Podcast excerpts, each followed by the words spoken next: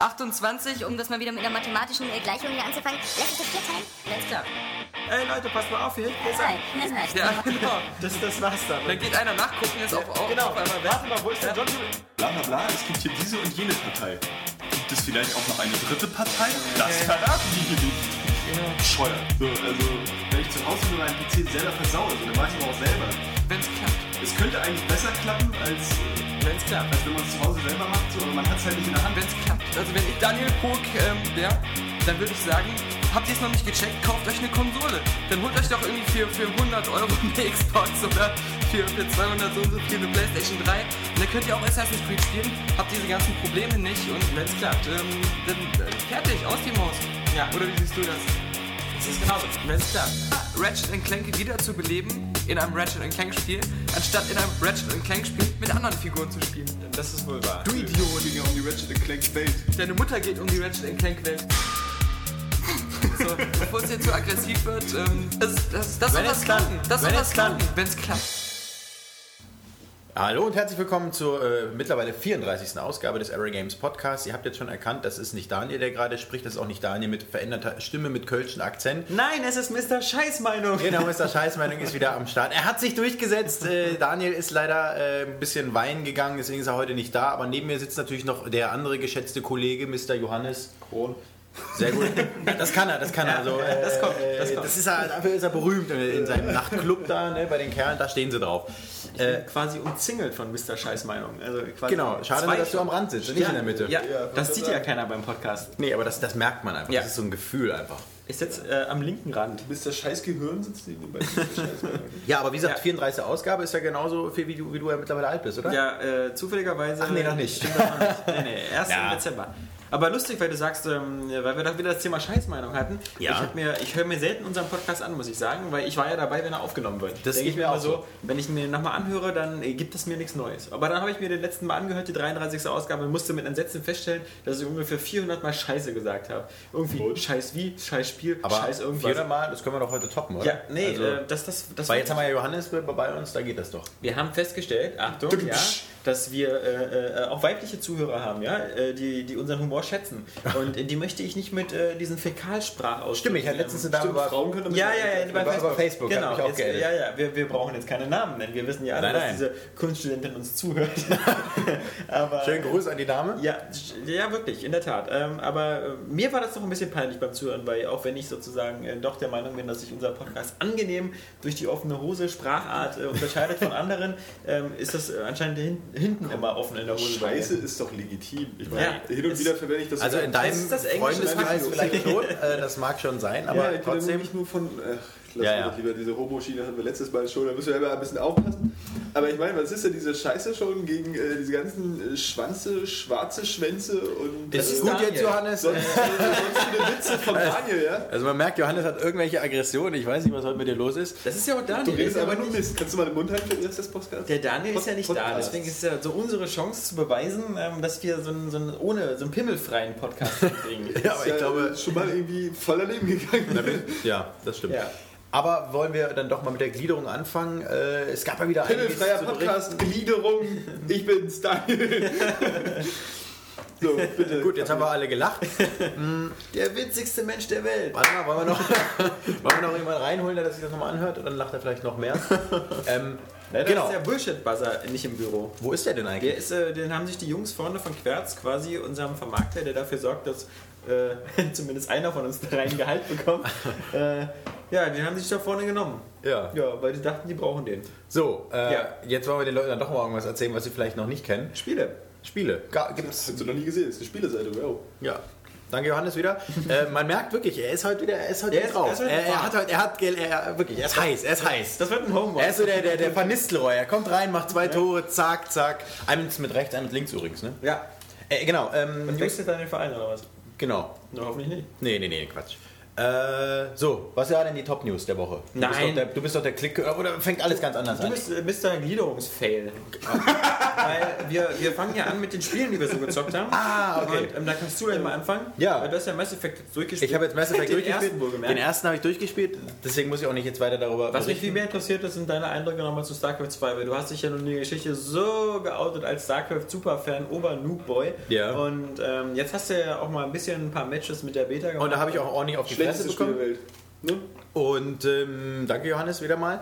Äh, nee, Mehr, mehr kannst du aber auch nicht, ne? So, Nee, du ja auch einfach nicht. So, die ganze Zeit so, ja, danke. Ne? Genau, also ich meine, wenn man danke. jetzt, äh, Mensch, zurück- war nicht gut, ja, danke. zurückspult, dann ist ja auch alles das, was du sagst, so. Ja. Also es war so, man kann das, man kann das durch irgendwas ersetzen. Man kann, wenn man auf eine Schnecke tritt, dieses Geräusch, das könnte man auch einspielen, das wäre genauso. Danke, Alex. Ja, wäre genauso. danke, ähm, Nee, äh, ich habe ordentlich aufs Maul bekommen. Robert äh, durfte mir dabei zugucken. Ähm, ich habe ja gedacht, ich kann das ein bisschen, aber dann habe ich tatsächlich gemerkt, die Mechanik ist dann doch ein bisschen anders. Es geht alles ein bisschen schneller. Ähm, aber was mir nicht so äh, gefallen hat, ähm, ist so ein bisschen die Mechanik, wie es jetzt zum Beispiel zwischen Terranern und Protoss aussieht. Also die, die Strategien, wie man sie sonst gewohnt war oder gewöhnt, ich weiß immer noch nicht, wie es genau äh, heißt, ähm, die funktionieren jetzt nicht mehr richtig. Das ist jetzt natürlich kann jetzt kein Kritikpunkt sein, weil dann sagt man ja, du willst ja keinen StarCraft 1 haben. Nein, aber die, die, die Matches, wie sie jetzt ablaufen zwischen Terraner und Protoss, sind doch ziemlich langweilig, weil äh, die Terraner überhaupt nicht mit irgendwelchen mechanischen Einheiten kommen können. Also die bauen nur Bodeneinheiten, also eigentlich mit Tier 1 Units, wie man so schön sagt, dann ein bisschen Tier 2 und, und die Protoss bauen eigentlich wie bisher äh, äh, und kommen dann mit einer massiven, äh, äh, also Protoss gegen Terraner spiele Arten immer in Luftgefechten aus. Das ist halt echt blöd. Ähm, vor allem halt bei Leuten, die es noch nicht so richtig können, wozu ich mich auch noch zähle. Also wenn du die Profis siehst, also wenn du die, die, die, die, die, Battle Reports anguckst von den Entwicklern, da siehst du schon, da, da siehst du kaum äh, Lufteinheiten, da, da, ist, äh, da haben die wirklich das Micromanagement mit den einzelnen, mit den, mit den Adlerersatzen, also den, den, den, wie heißen sie jetzt mittlerweile, Hellions, genau, äh, äh, haben sie gut hingekriegt. Das, das sowas können wir jetzt alles noch gar nicht, deswegen können wir äh, auch eben immer das, aus Ich hatte das in Gefühl, Luftgefechten. dass sie bei Terranern sehr viele Sachen rausgenommen haben, die sehr wichtig eigentlich waren für Spiele. Sanitäter. Sanitäter zum Beispiel. Feuerfresser. Oder For Forschungsschiff. Ja, Forschungsschiff, na gut, das hast ja sowas ähnliches. Da hast du ja diesen, diesen, diesen, ich weiß nicht, wie das Ding heißt, ich weiß es immer nur auf Englisch und jetzt fällt es mir auch gar nicht ein. Hast du auch, aber das hat äh, zum Beispiel die, die, die EMP-Schockwelle, die kann jetzt der Ghost. Also die wollen jetzt den Ghost ein bisschen mehr reinbringen. Ähm, und dieses Forschungsschiff, das, dieses Pseudo-Forschungsschiff, das hat dann so eine Abfangdrohne. Das ist alles ganz cool Ja, gemacht. aber im Vergleich wurde doch bei dem Protoss fast gar nichts bei dem weggenommen. Protoss wurde nur noch Gegenteil. Genau, die, die, dieser Unsterbliche. Ich hasse Ja. den Unsterblichen. Also ich hoffe, da wird Blizzard noch ein bisschen was an der, an der äh, Schraube drehen. Weil Ja, der gegen den helfen nur Spartaner. Danke.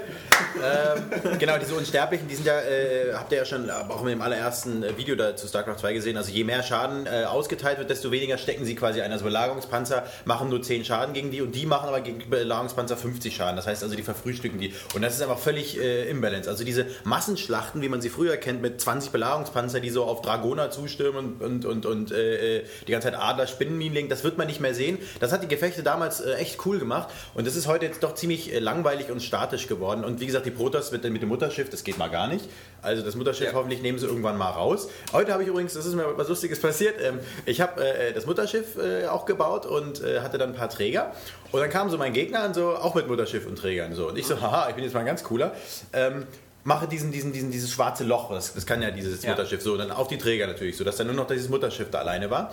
Und schick meine Träger dann, um die auf das Mutterschiff äh, quasi auf das gegnerische zu schicken. Und dann fliegen die aber auch in dieses schwarze Loch rein und sind auch auf einmal weg. Also das war irgendwie eine ganz peinliche Situation, weil ich halt nicht wusste, dass die, dass 30 es quasi so ein Area-Effekt ist, dass auch meine äh, quasi äh, damit reingesogen werden. Aber ansonsten, wie gesagt, sind die Matches äh, ziemlich langweilig von Protoss gegen Terraner. Ähm, ansonsten habe ich jetzt, wie gesagt, noch nicht so viele Partien spielen können. Ich Also finde, es spielt ja auch fast jeder Protoss. Also es spielt jeder Protoss und du merkst halt, dass es sehr, sehr, sehr viele Anfänger, wie gesagt, das bin ich ja auch noch, ähm, sind dabei. Also die Spiele laufen so, es wird selten gescoutet. Du hast halt wirklich nur die Leute, die, die machen immer ein Wall-In, also die bauen sich zu, hauen sich mit Photonkanonen zu und setzen dann auf Luftwaffe und wollen den Gegner dann überrollen. Das ist zwar am Anfang ganz spaßig, weil man, aber wenn man das das fünfte oder das sechste Match gemacht hat, so, dann denkt man sich auch so, das ist nicht schön. Also da freue ich mich schon echt auf die, die Profi-Replays. Das kann man ja mittlerweile auch machen. Also Replays runterladen und dann sich dann angucken von den Profis. Ähm, das sieht dann wirklich schön aus und da wird auch wieder der, der, der Reiz äh, geweckt werden. Und das ist auch das, was StarCraft 2 wirklich ausmacht. Also diese Noob-Schlachten in Anführungsstrichen, die sind nicht schön. Also die, das macht nur kurzweilig Spaß. Also da ist dann wahrscheinlich für, für die Leute die Singleplayer-Kampagne dann eher interessant. Wie gefällt dir die Optik? Die Optik finde ich ist halt äh, finde ich sehr gut. Also ich meine, ich habe es auf meinem PC läuft es auch auf, auf äh, höchsten äh, Stufe, also auf der höchsten Stufe. Ja. Und der ist mittlerweile auch schon, ich glaube, fünf Jahre alt oder sowas. Ja. Und es sieht echt immer noch sehr schön aus, alles flüssig, auch bei meinem Drecks DSL, was Das ich habe. noch ein Single-Core-Rechner, ja. Genau, ich habe ein Pentium 4, irgendwie 3,2 Gigahertz und äh, es läuft super. Gut, ich habe 4 GB RAM und noch eine richtig gute Grafikkarte, aber trotzdem. Also es läuft echt super und, und auch die, die, die, die, die Internetverbindung, es ist super. Also ich habe so, so eine Drecks-Internetverbindung, äh, aber trotzdem läuft das so äh, wirklich so gut und flüssig. Also da kann man wirklich äh, Blizzard schon mal überhaupt gar keinen Vorwurf machen. Ja. Und das ist, der Service ist halt super. Also wenn du das Spiel startest, dann guckt Ja. er sofort nach Updates und sowas. Also das ist echt cool. Und Blizzard schraubt ja auch schon ein bisschen an dem Spiel. Also man merkt schon mit den Patches, die machen die Terraner immer stärker und die Ja, Protoss ein bisschen schwächer, schwächer. Das wird sich also hoffentlich ja. angleichen und so. Das wird man sehen. Also ich hoffe, wie gesagt, noch, dass sie das äh, Mutterschiff rausnehmen. Und ähm, Wobei ich ein bisschen erstaunt war, weil ich halte ja ähm, auch sehr viel von Blizzard und das ist ja auch nur keine große Leistung, weil das hält irgendwie jeder und diesen Ruf haben die sich ja auch zu Recht verdient. Aber ich finde es halt doch seltsam, dass sie dafür, dass sie jetzt eine offene Beta starten, bin ich doch davon ausgegangen, dass sie jetzt mindestens schon ein Jahr lang eine geschlossene Beta intern machen. Ja. Und dass nach dieser geschlossenen Beta äh, die Protoss immer noch so übermäßig stark Ja. sind. Und das ist da, ähm, also ich meine, ich weiß, der, der erste Patch, der nach der Beta rauskam, der hat nichts anderes gemacht, als die ganzen Bauzeiten von allen Terraner-Sachen zu senken und äh, den Schaden Ja. zu erhöhen und im gleichen Gegenzug alle Baukosten der Protoss anzuheben Ja. und deren Schaden zu verkleinern. Also das sind ja so Essentials, wo du denkst, so, das müsste denen aber schon mal ein bisschen früher aufgefallen stimmt. sein. so eine unelegante Lösung eigentlich jetzt nur, wenn du, wenn du merkst, so die, die, die eine Rasse hat eigentlich viel zu starke Einheiten, die andere halt zu schwache, irgendwie ist das Also an so den. Werten rumschrauben, klar, aber Genau, an den Werten das- rumschrauben, aber das ist ja irgendwie langweilig. So. Ja, das nee, war das ist schon, beim ersten das ist Jahr immer so, dass das- auf einmal, das auf einmal verpasst du den Marines irgendwie, was weiß ich, 100 Schaden mit einem Schuss oder keine Ahnung, wie der... Ich glaube, das Problem ist, dass bei Spielern wie uns beiden ist es egal, ob eine Einheit 100 Schaden hat oder 150, weil so wie wir spielen, ist es egal. Genau. Aber ich glaube, bei den Profis, die dann äh, wie in Korea dann wirklich äh, in Sekundentakt Mausklicks machen, da kann das sein, dass da fünf Schadenspunkte den Unterschied Definitiv. machen zwischen Sieg und Gewinn. Also ich meine, die, haben, die Profis haben es damals hingekriegt, äh, also ich habe mal so, so, so einen Guide mir durchgelesen, da ging es wirklich darum, dass die gesagt haben, ähm, also wenn du irgendwie mit zwei Marines und einem Arbeiter oder sowas angreifst, äh, dass dann die Marines machen sechs Schaden und der Arbeiter macht, glaube ich, vier oder sowas und dass du dann aber den, den, den, den, diese zwei Schadenspunkte, also wenn du jetzt auf irgendeinen anderen angreifst, äh, zwei Schadenspunkte ja überflüssig sind, wenn alle auf den schießen. Also solltest du dann schon die Drohne auf jemand anderen wieder losschicken, damit die dann wieder, also das ist ganz kranker Scheiß und ich glaube auch natürlich äh, die Profis, die werden das Spiel erst wirklich balancen. Also jetzt tatsächlich kommt dieses Balancing ähm, weniger, glaube ich, durch, durch, durch Profis zustande, sondern eher durch, durch, die, durch die Noobs halt, wie die das halt spielen, weil ich glaube schon, dass wenn man sich, wie gesagt, diese Replays anguckt, diese Battle Reports, der Typ, der die Terraner spielt, der gewinnt immer gegen Protoss. Und der hat echt gut gespielt. Und, und der hat halt den sofort unter Druck gesetzt, er hat gescoutet, er wusste ganz genau, was er machen musste. Und, und äh, das können wir halt alle noch nicht. Und deswegen gehen Terraner eben noch sang- und klanglos unter. Man muss mehr scouten, man muss den Gegner sofort unter Druck setzen. Und dann hat auch ein Protoss, auch mit den alten äh, Werten, hätte der eigentlich äh, keine Chance, äh, beziehungsweise äh, wäre das Spiel ausgeglichen. Aber dadurch, dass man das eben diesen Skill noch nicht hat, müssen sie halt erstmal an der Schraube drehen, damit halt die, die, die Terraner halt nicht einfach komplett scheiße aussehen. Ja. Auf Ja. jeden Fall das letzte Spiel in diesem Jahr quasi noch was traditionelles äh, Rundenstrategie. Gameplay bietet, weil ja sich Command. Conquer Echtzeitstrategie. Ja, auch mit Basenbau. Ja. Also äh, vom Basenbau scheinen sich ja nur alle zu verabschieden. Ähm, Command Conquer 4, wie gesagt, mit seinem komischen Drop-in, Drop-out, hat Ja. andauernd mit Landungsschiffen einfach nur Nachschub produziert und teilweise auch. letztendlich auch nicht wirklich was anderes ist. Naja, doch, was in dem Ein bisschen wie Do na gut, Dawn das War, schon. genau, weil es geht halt mehr um Kontrollpunkte und, und Genau. sozusagen Kommandopunkte, die man bekommt. Und äh, du kannst halt irre schnell auch Einheiten nachproduzieren und du musst die auch nicht mehr über die Karte schicken, sondern du produzierst die meistens da, wo die Schlacht ist. Genau. Das äh, führt zum schnelleren Gameplay, aber ähm, irgendwo führt das Ganze dann auch zu so einer Art Hektik und dass du nicht mehr das Gefühl hast, du würdest jetzt wirklich dir eine Taktik überlegen, sondern du pushst einfach immer extrem Genau. vorne am Frontverlauf und deine Einheiten guckst da nach Stein, Schein, Steinschere, Papier, was am besten funktioniert. Ja. Und das ist halt das Besondere an Und du StarCraft. musst keine Ressourcen mehr sammeln. Das ist ja auch sowas. Dieses Micromanagement fällt ja eigentlich weg. Genau, Makro Äh, meinst du. Oder, oder Makro. Das ist genau. das Makro. Also Ja. das ist das, das eben das, das Geile an StarCraft tatsächlich dieses, das ist wirklich zwei Wissenschaften. Also du hast wirklich äh, zwei Spieler und da wird wirklich geguckt, äh, okay, der ist gut im Micro, aber der andere hat die geilere Makro. Das heißt also, das, das ist Weißt du, einfach so, Supreme Commander, was diese Woche auch herausgekommen ist und äh, was du ja gerne was ich unfassbar gerne gespielt hätte. Ja, ähm, ja, äh, hat ja auch auf den Basisbau so, gut- so, so gut wie vor Es ist halt, verzichtet. Das ist halt schade, weil es ist tatsächlich auch mittlerweile so, so eine Art Wissenschaft. Also wenn du mal gesehen hast, wie die, wie die, wie die Profis, äh, wenn die StarCraft 1 gespielt haben, wie was die schon auf die Tastaturen gehämmert haben, einfach nur die, äh, die, die, die, die äh, WBFs oder, oder die, halt die Drohne, oder nenn's wie es willst, äh, auf die Kristalle zu schicken und die optimal auszunutzen. Ja, die ja. haben da Gebäude rangebaut, damit die, die Wege kürzer sind und sowas. Also das ist, und, und ich meine, nicht umsonst ist es auch essentiell, die, die Wirtschaft des Gegners zu stören. Das ist einfach so ein taktisches Element, worauf man bauen kann und das ist das, was die, was die, was die äh, äh, Gefechte auch so spannend macht. Also wenn du einmal in Korea das Publikum gehört hast, wenn da einer versucht hat, einen, den berühmten Reaver-Drop in die Echo-Line zu machen, ja, äh, äh, äh, dann, dann da, da sind die ausgeflippt. Also das ist halt, das ist halt nochmal so, ein, so, ein, so eine weitere Facette und das haben halt die anderen Spieler einfach nicht mehr, weil sie es aber nicht so gut können. Und ich glaube, deswegen distanzieren sie sich davon und überlassen aber StarCraft, was das angeht, wirklich komplett das Feld. Das Witzigste an StarCraft 1 fand ich immer diese, diese eine Gameplay-Variante, wo jemand äh, Kasernen genommen hat und sie über seine Raketentürme gestellt hat. Ja. Weil man die Raketentürme da nicht anklicken konnte. Genau, nicht so richtig, Also musste genau. man erst die Kasernen abschießen. Und, Es gibt so kranken Scheiß. Es gab Leute, die können, ich meine, dieses Mutter-Stacking, wie es ja auch genannt wird. Das ist also Mutalisken werden, da müsst ihr dazu eine Drohne anwählen und dann auch noch Mutalisken und die auf den Punkt schicken. Die Drohne kann natürlich, äh, nicht die Drohne, also nur so eine Larve und die kann da nicht hingehen, aber die, die Mutalisken gehen auf diesen Punkt und sind alle auf einem Fleck. Das heißt, ein, sieht aus wie ein Mutalisk. So, das heißt, der Gegner kann sie nicht äh, einzeln anvisieren, weil es gibt ja die sogenannte Down-Focus und was man machen kann. Das heißt also, dass man äh, bestimmte Einheiten direkt anwählt, um sie halt konzentriert umzubringen. Das kannst du da nicht so richtig machen. Und dann ist der quasi mit dieser einzeln wirkenden Mutaliskeneinheit äh, in die Basis rein und hat immer mit einem Schuss äh, sofort gleich einen Arbeiter und ist mal hin und her und hin und her. Also dieses Mutter-Stacking, das haben sie jetzt auch zum Glück auch noch gelassen. Also das sind so Sachen, eigentlich Art Glitches kann man das schon nennen, aber trotzdem hat Blizzard die drin gelassen, weil sie gemerkt haben, das ist einfach das, was dann den wahren Skill ausmacht. Ja, aber du merkst trotzdem für einen Konsolen-Podcast jetzt 15 Ja, Minuten StarCraft. Entschuldigung. Kein Schwanzvergleich und äh, kein, kein Mal ist das Wort Scheiße gefallen. Ja. Und äh, die meisten werden jetzt abgeschaltet. Aber ich wollte gerade sagen, die meisten haben sich jetzt wahrscheinlich schon am Anfang gewünscht, könnt ihr nicht irgendwo so einen Button machen, wo man weiß, wann die Sch Ja, Scheiße aufhört und wann die Scheiße endlich wieder losgeht? Weil das wollen sie eigentlich haben. Deswegen, deswegen darf jetzt Johannes was erzählen, weil der hat bestimmt Konsolenspiele gespielt. Du kannst zum Beispiel, also äh, vor kurzem ging ja dein Round, also ich meine, heute ist ja ein besonders ärgerlicher Tag, weil heute ist God of War 3 gekommen und was machen wir Spasten? Äh, Wir sitzen hier und reden in ein Mikro. Ja. Ähm, äh, statt einfach mit Kratos auf die letzte Schlacht zu gehen. Ja, Äh, ja. ja. äh, aber was ich ganz witzig fand, ähm, du hattest ja den letzten V-Roundup gemacht und ähm, da hat ja ein Spiel überraschend gut abgeschnitten, was ich immer dachte, das wäre so eine Art interaktiver Bildschirmschoner, nämlich äh, Endless Ocean. Und jetzt erzähl doch mal, ähm, hast du es wirklich gespielt? ich bin fasziniert. Äh, ich habe es tatsächlich gespielt, ja. Und ich äh, hatte mich sogar darauf gefreut. Also ich wollte schon den ersten Teil mal spielen, aber als dann der zweite angekündigt wurde, äh, dachte ich, ach, reicht. Naja, das ist halt natürlich ein ganz spezielles Spiel. Also äh, trifft natürlich auch vor allem meinen Geschmack. Ich habe ja schon öfter gesagt, dass ich in Spielen einfach so, so Tauchabschnitte einfach super geil finde. Irgendwie, weil da so diese Atmosphäre einfach rüberkommt. Und dieses Spiel besteht ja nun nur daraus. Dann musst du aber in der Tomb Raider das letzte geliebt haben. Underworld. Ich habe es ja nicht Underworld, ja stimmt. gespielt. Ähm, ja, vielleicht, aber ich habe es nicht Da gespielt. hast du sehr viele. Hat sogar wahrscheinlich auch so einen Bioshock-Mod runtergeladen, wo die Station Wo man immer immer, unter ist. Wasser ist. Wenn man immer außen ist. genau, und man sieht, wie die... das wäre doch mal was. Nee, ähm, ja, es ist natürlich. Ähm, also es ist jetzt. geht auch nicht ähm, weiter, weil man Nee. ja nicht reinkommt. Du kommst so... So finde Jack Ryan. ja. Dann siehst du dann im Büro so und winke, winke.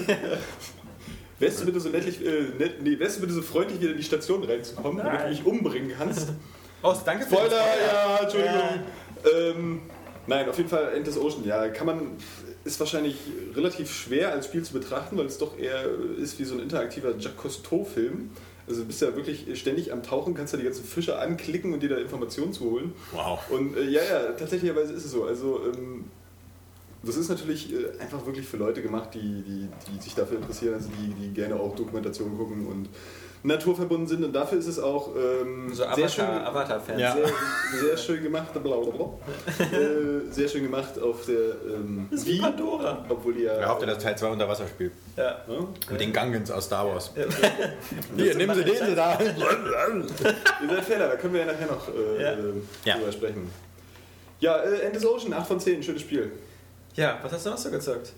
Heavy Rain. Ah, jetzt Hab durchgezockt, ich genau. Durchgespielt gestern. Ja, auch ein schönes Spiel. Ich meine, wir haben das ja 10. schon. Äh, für So, dich ich auch halte es jetzt immer kurz, Für dich eine weil- 8 von 10, ja? Äh, Naja, es ist äh, schwierig. Also es ist schon ähm, ein außergewöhnliches Spiel, natürlich so in seiner Erzählweise.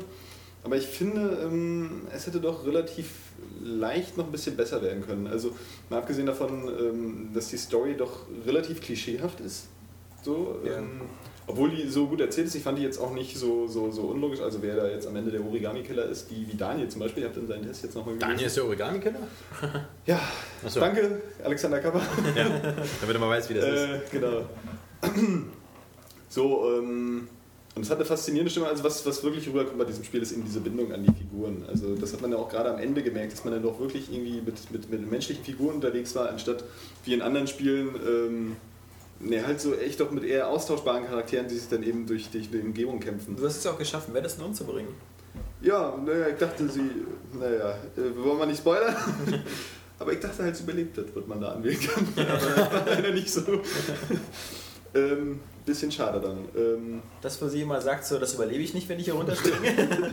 Wollen Sie das wirklich machen? Das kann jetzt, es hast wirklich. du, jetzt hast du gespoilert. Ja. Warst du unvorsichtig. Ich bin auch ein Spoiler-Arsch. Ja, das aber ich, ich finde, äh, Heavy Rain ist bei mir langsam schon wieder so unter dem äh, Artenschutz äh, entfallen langsam. Das ist wieder. Danke. Ich weiß, jetzt gibt es wieder die Leute, die sagen so irgendwie, ich kaufe mir das erst in vier Jahren und spiele es dann, wenn die PS3 199 Dollar kostet. Aber dann haben sie es auch wieder vergessen, was ich gerade gespoilert habe. Außerdem ist es ein ganz milder Spoiler. Das ist Denn richtig. Es gibt ja, es gibt ja, Mehrere äh, Möglichkeiten. es ist ja, auch, ist ja auch fies, weil es gibt ja im Spiel mehrmals die Möglichkeit, wo ein Spieler sagt so irgendwie, "Äh, ich bin doch nicht verrückt und dann überlebt das und dann anscheinend nicht. Also sozusagen, ihr wisst immer noch nicht, an welcher Stelle es klappt und an welcher Stelle es nicht klappt. Also, Die Frage ist nur, an wie vielen Stellen sie irgendwo runterspringen können. ja, aber er kann ja auch springen. Das stimmt. Naja, ist ja auch egal. Ähm, vor allen Dingen, wen wir mit eher meinen. Ja. Ähm, auf jeden Fall ein interessantes Spiel. Also es hat wirklich seine, seine sehr intensiven Momente, also auch ähm, anders, als ich die zum Beispiel in anderen Spielen erlebt habe. Aber ich finde zum Beispiel, ähm, naja, man hätte gewisse Sachen einfach, also ähm, bei der Johannes kann echt so einen Spannungsbogen aufbauen. Ja, ja. das ist echt der Hammer.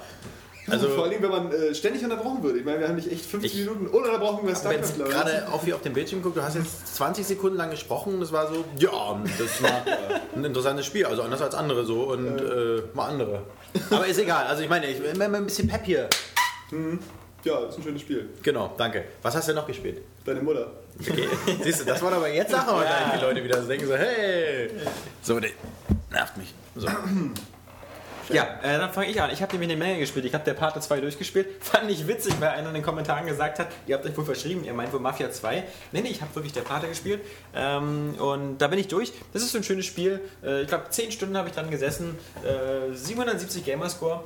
Gefällt mir, macht mir Spaß. Äh, man hat das Gameplay innerhalb von 5 Minuten durchschaut. Äh, das kommt mir mal sehr entgegen, ähm, weil es genau das äh, Gegenteil ist von äh, Final Fantasy 13, wo man das Gameplay nach 6 Stunden noch nicht ganz durchschaut hat, weil ähm, quasi die ersten 10 Stunden wie so eine Art Tutorial dienen und dann erst langsam die ganzen Funktionen freischalten. Also das finde ich natürlich gut, dass es auch in dem Sinne so ist, dass diese Funktionen erst nach und nach eingeführt werden. Also es gibt ja auch Spiele, irgendwie, die starten, dass du so alle Funktionen schon zur Ja. Verfügung hast, aber nicht weißt, mit was du machen sollst. Am besten noch wie Assassin's Creed oder so. Du hast erst alle Und dann- und dann genau. werden die dir alle weggenommen und dann musst du die erst langsam wieder aufbauen. Nee, so war das gar nicht. Und ähm, Final Fantasy 13, eben wie gesagt, bin ich jetzt knapp bei 10 Stunden. Ähm, es, es macht mir Spaß, es ist ein Final Fantasy und ich bin einer von den Noobs, ähm, die Final Fantasy bis jetzt äh, in ihrer ganzen Geschichte fast jedes gespielt haben. Also eigentlich bis auf, auf ja, so drei. sechs? Drei, nee, nee, drei. Also, also ich meine schon das echte Final Fantasy 3. Also Final Fantasy 1 und 2 habe ich mal die Remakes angespielt. 4 ist mein Lieblings-Final Fantasy, was ja bei uns dann irgendwie 2 Sechs war, hieß oder so. Nee. Nee, also bei Vier uns- ist das mit der also, äh, der- Final Fantasy 4, Bei uns kam das sowieso gar die. Super Nintendo-Version, die hieß ja in Amerika Final Fantasy 2. Richtig. So, genau. Und das war mein Lieblings-Final Fantasy. Äh, auch von der Musik her. So, dann gab es Final Fantasy 5, was auch kaum einer gespielt hat mit diesem komischen Drachen da. Dann gab es Final Fantasy 6 mit der berühmten Oper-Szene und Genau. so, das letzte auf dem Super Nintendo. Ähm, dann gab es 7, äh, was wir nur alle lieben. Äh, sich. Ja, genau. Schön. Und dann gab es 8 und 9 und 9 war das mit den komischen äh, Disney-Figuren da, weiß ich nicht, also mit diesen, mit den, mit den ganzen, Ja. die alle so wie Tierfabelwesen aussehen da. Und mit dem Typen mit Schwänzen. Nee, Da haben wir wieder Schwänze aber, aber der Punkt war, ob jetzt Final Fantasy 10 oder selbst 12, ich habe sie alle gespielt, ich habe keinen durchgespielt. Ich, hab keins durchgespielt. ich bin bei keinem bis Nicht ins mal Ende gekommen. Ich bin unterschiedlich weit gekommen. Bei 7 bin ich bis zu CD3 Ende gekommen oder so. Und es gab immer, es gab vier. Ähm, äh, es gab immer dieser Moment bei Final Fantasy bei mir, ähm, aber das ist halt, wie gesagt, nur so bei mir selber, ähm, bei, bei, bei westlichen Rollenspielen, ähm, habe ich fast jedes durchgespielt, was ich angefangen habe. Ob das jetzt ein Oblivion war, ein Fallout oder sonst was, ging immer. Aber bei, bei japanischen Rollenspielen und gerade bei Final Fantasy komme ich immer an diesen Punkt, wo dann plötzlich der Schwierigkeitsgrad oder ein Endboss kommt, der so stark ist, Ja. dass es dann heißt, ja, jetzt musst du erstmal vier Stunden grinden gehen. Also du musst erstmal deine Experience aufbauen Bei oder mir so. kommt dieses Problem irgendwie bei allen möglichen langen Spielen so. Ich finde das immer so, irgendwann ist ja der Punkt, du wirst ja auch von anderen Medien noch beeinflusst. So, dann guckst du mal einen guten Film so oder hörst von einem anderen neuen Spiel, dann hast du wieder da Bock drauf. Und wenn dieses Spiel dann irgendwie 50 Stunden geht, gerade so ein Rollenspiel oder so, dann kriege ich zwischendurch einfach Lust auf was anderes, weil äh, so ein Ja, Spiel es meistens bei mir nicht ist- schafft, ja, ja, wirklich durchgehend dann so bis zum Ende zu motivieren. Das bei mir Wenn es halt dennoch immer so- schwer ist, ja, Ja. weil es geht oder so, dann ist es doch einfach Sense. Deswegen mag ich eigentlich kurze Spiele viel lieber, obwohl du dann auch mal das Gefühl Also wie gesagt, so in Fallout ein bisschen 3, da gibt es immer einfach mehr zu entdecken und so. Und der Schwierigkeitsgrad bei Fallout, der steigt ja in dem Sinne eigentlich nicht. Also du hast ja sozusagen, du bist bei, äh, in, der, in der Stunde 40 von Fallout 3 oder in der Stunde 1 von Fallout 3, hast du so ungefähr denselben Schwierigkeitsgrad. Also du musst nicht plötzlich neue Skills entwickeln. Oh, also für Ja, diesen genau. Supermutanten musst du aber jetzt hier den 3, 8, 9 äh, gut hinkriegen. Musst du nicht.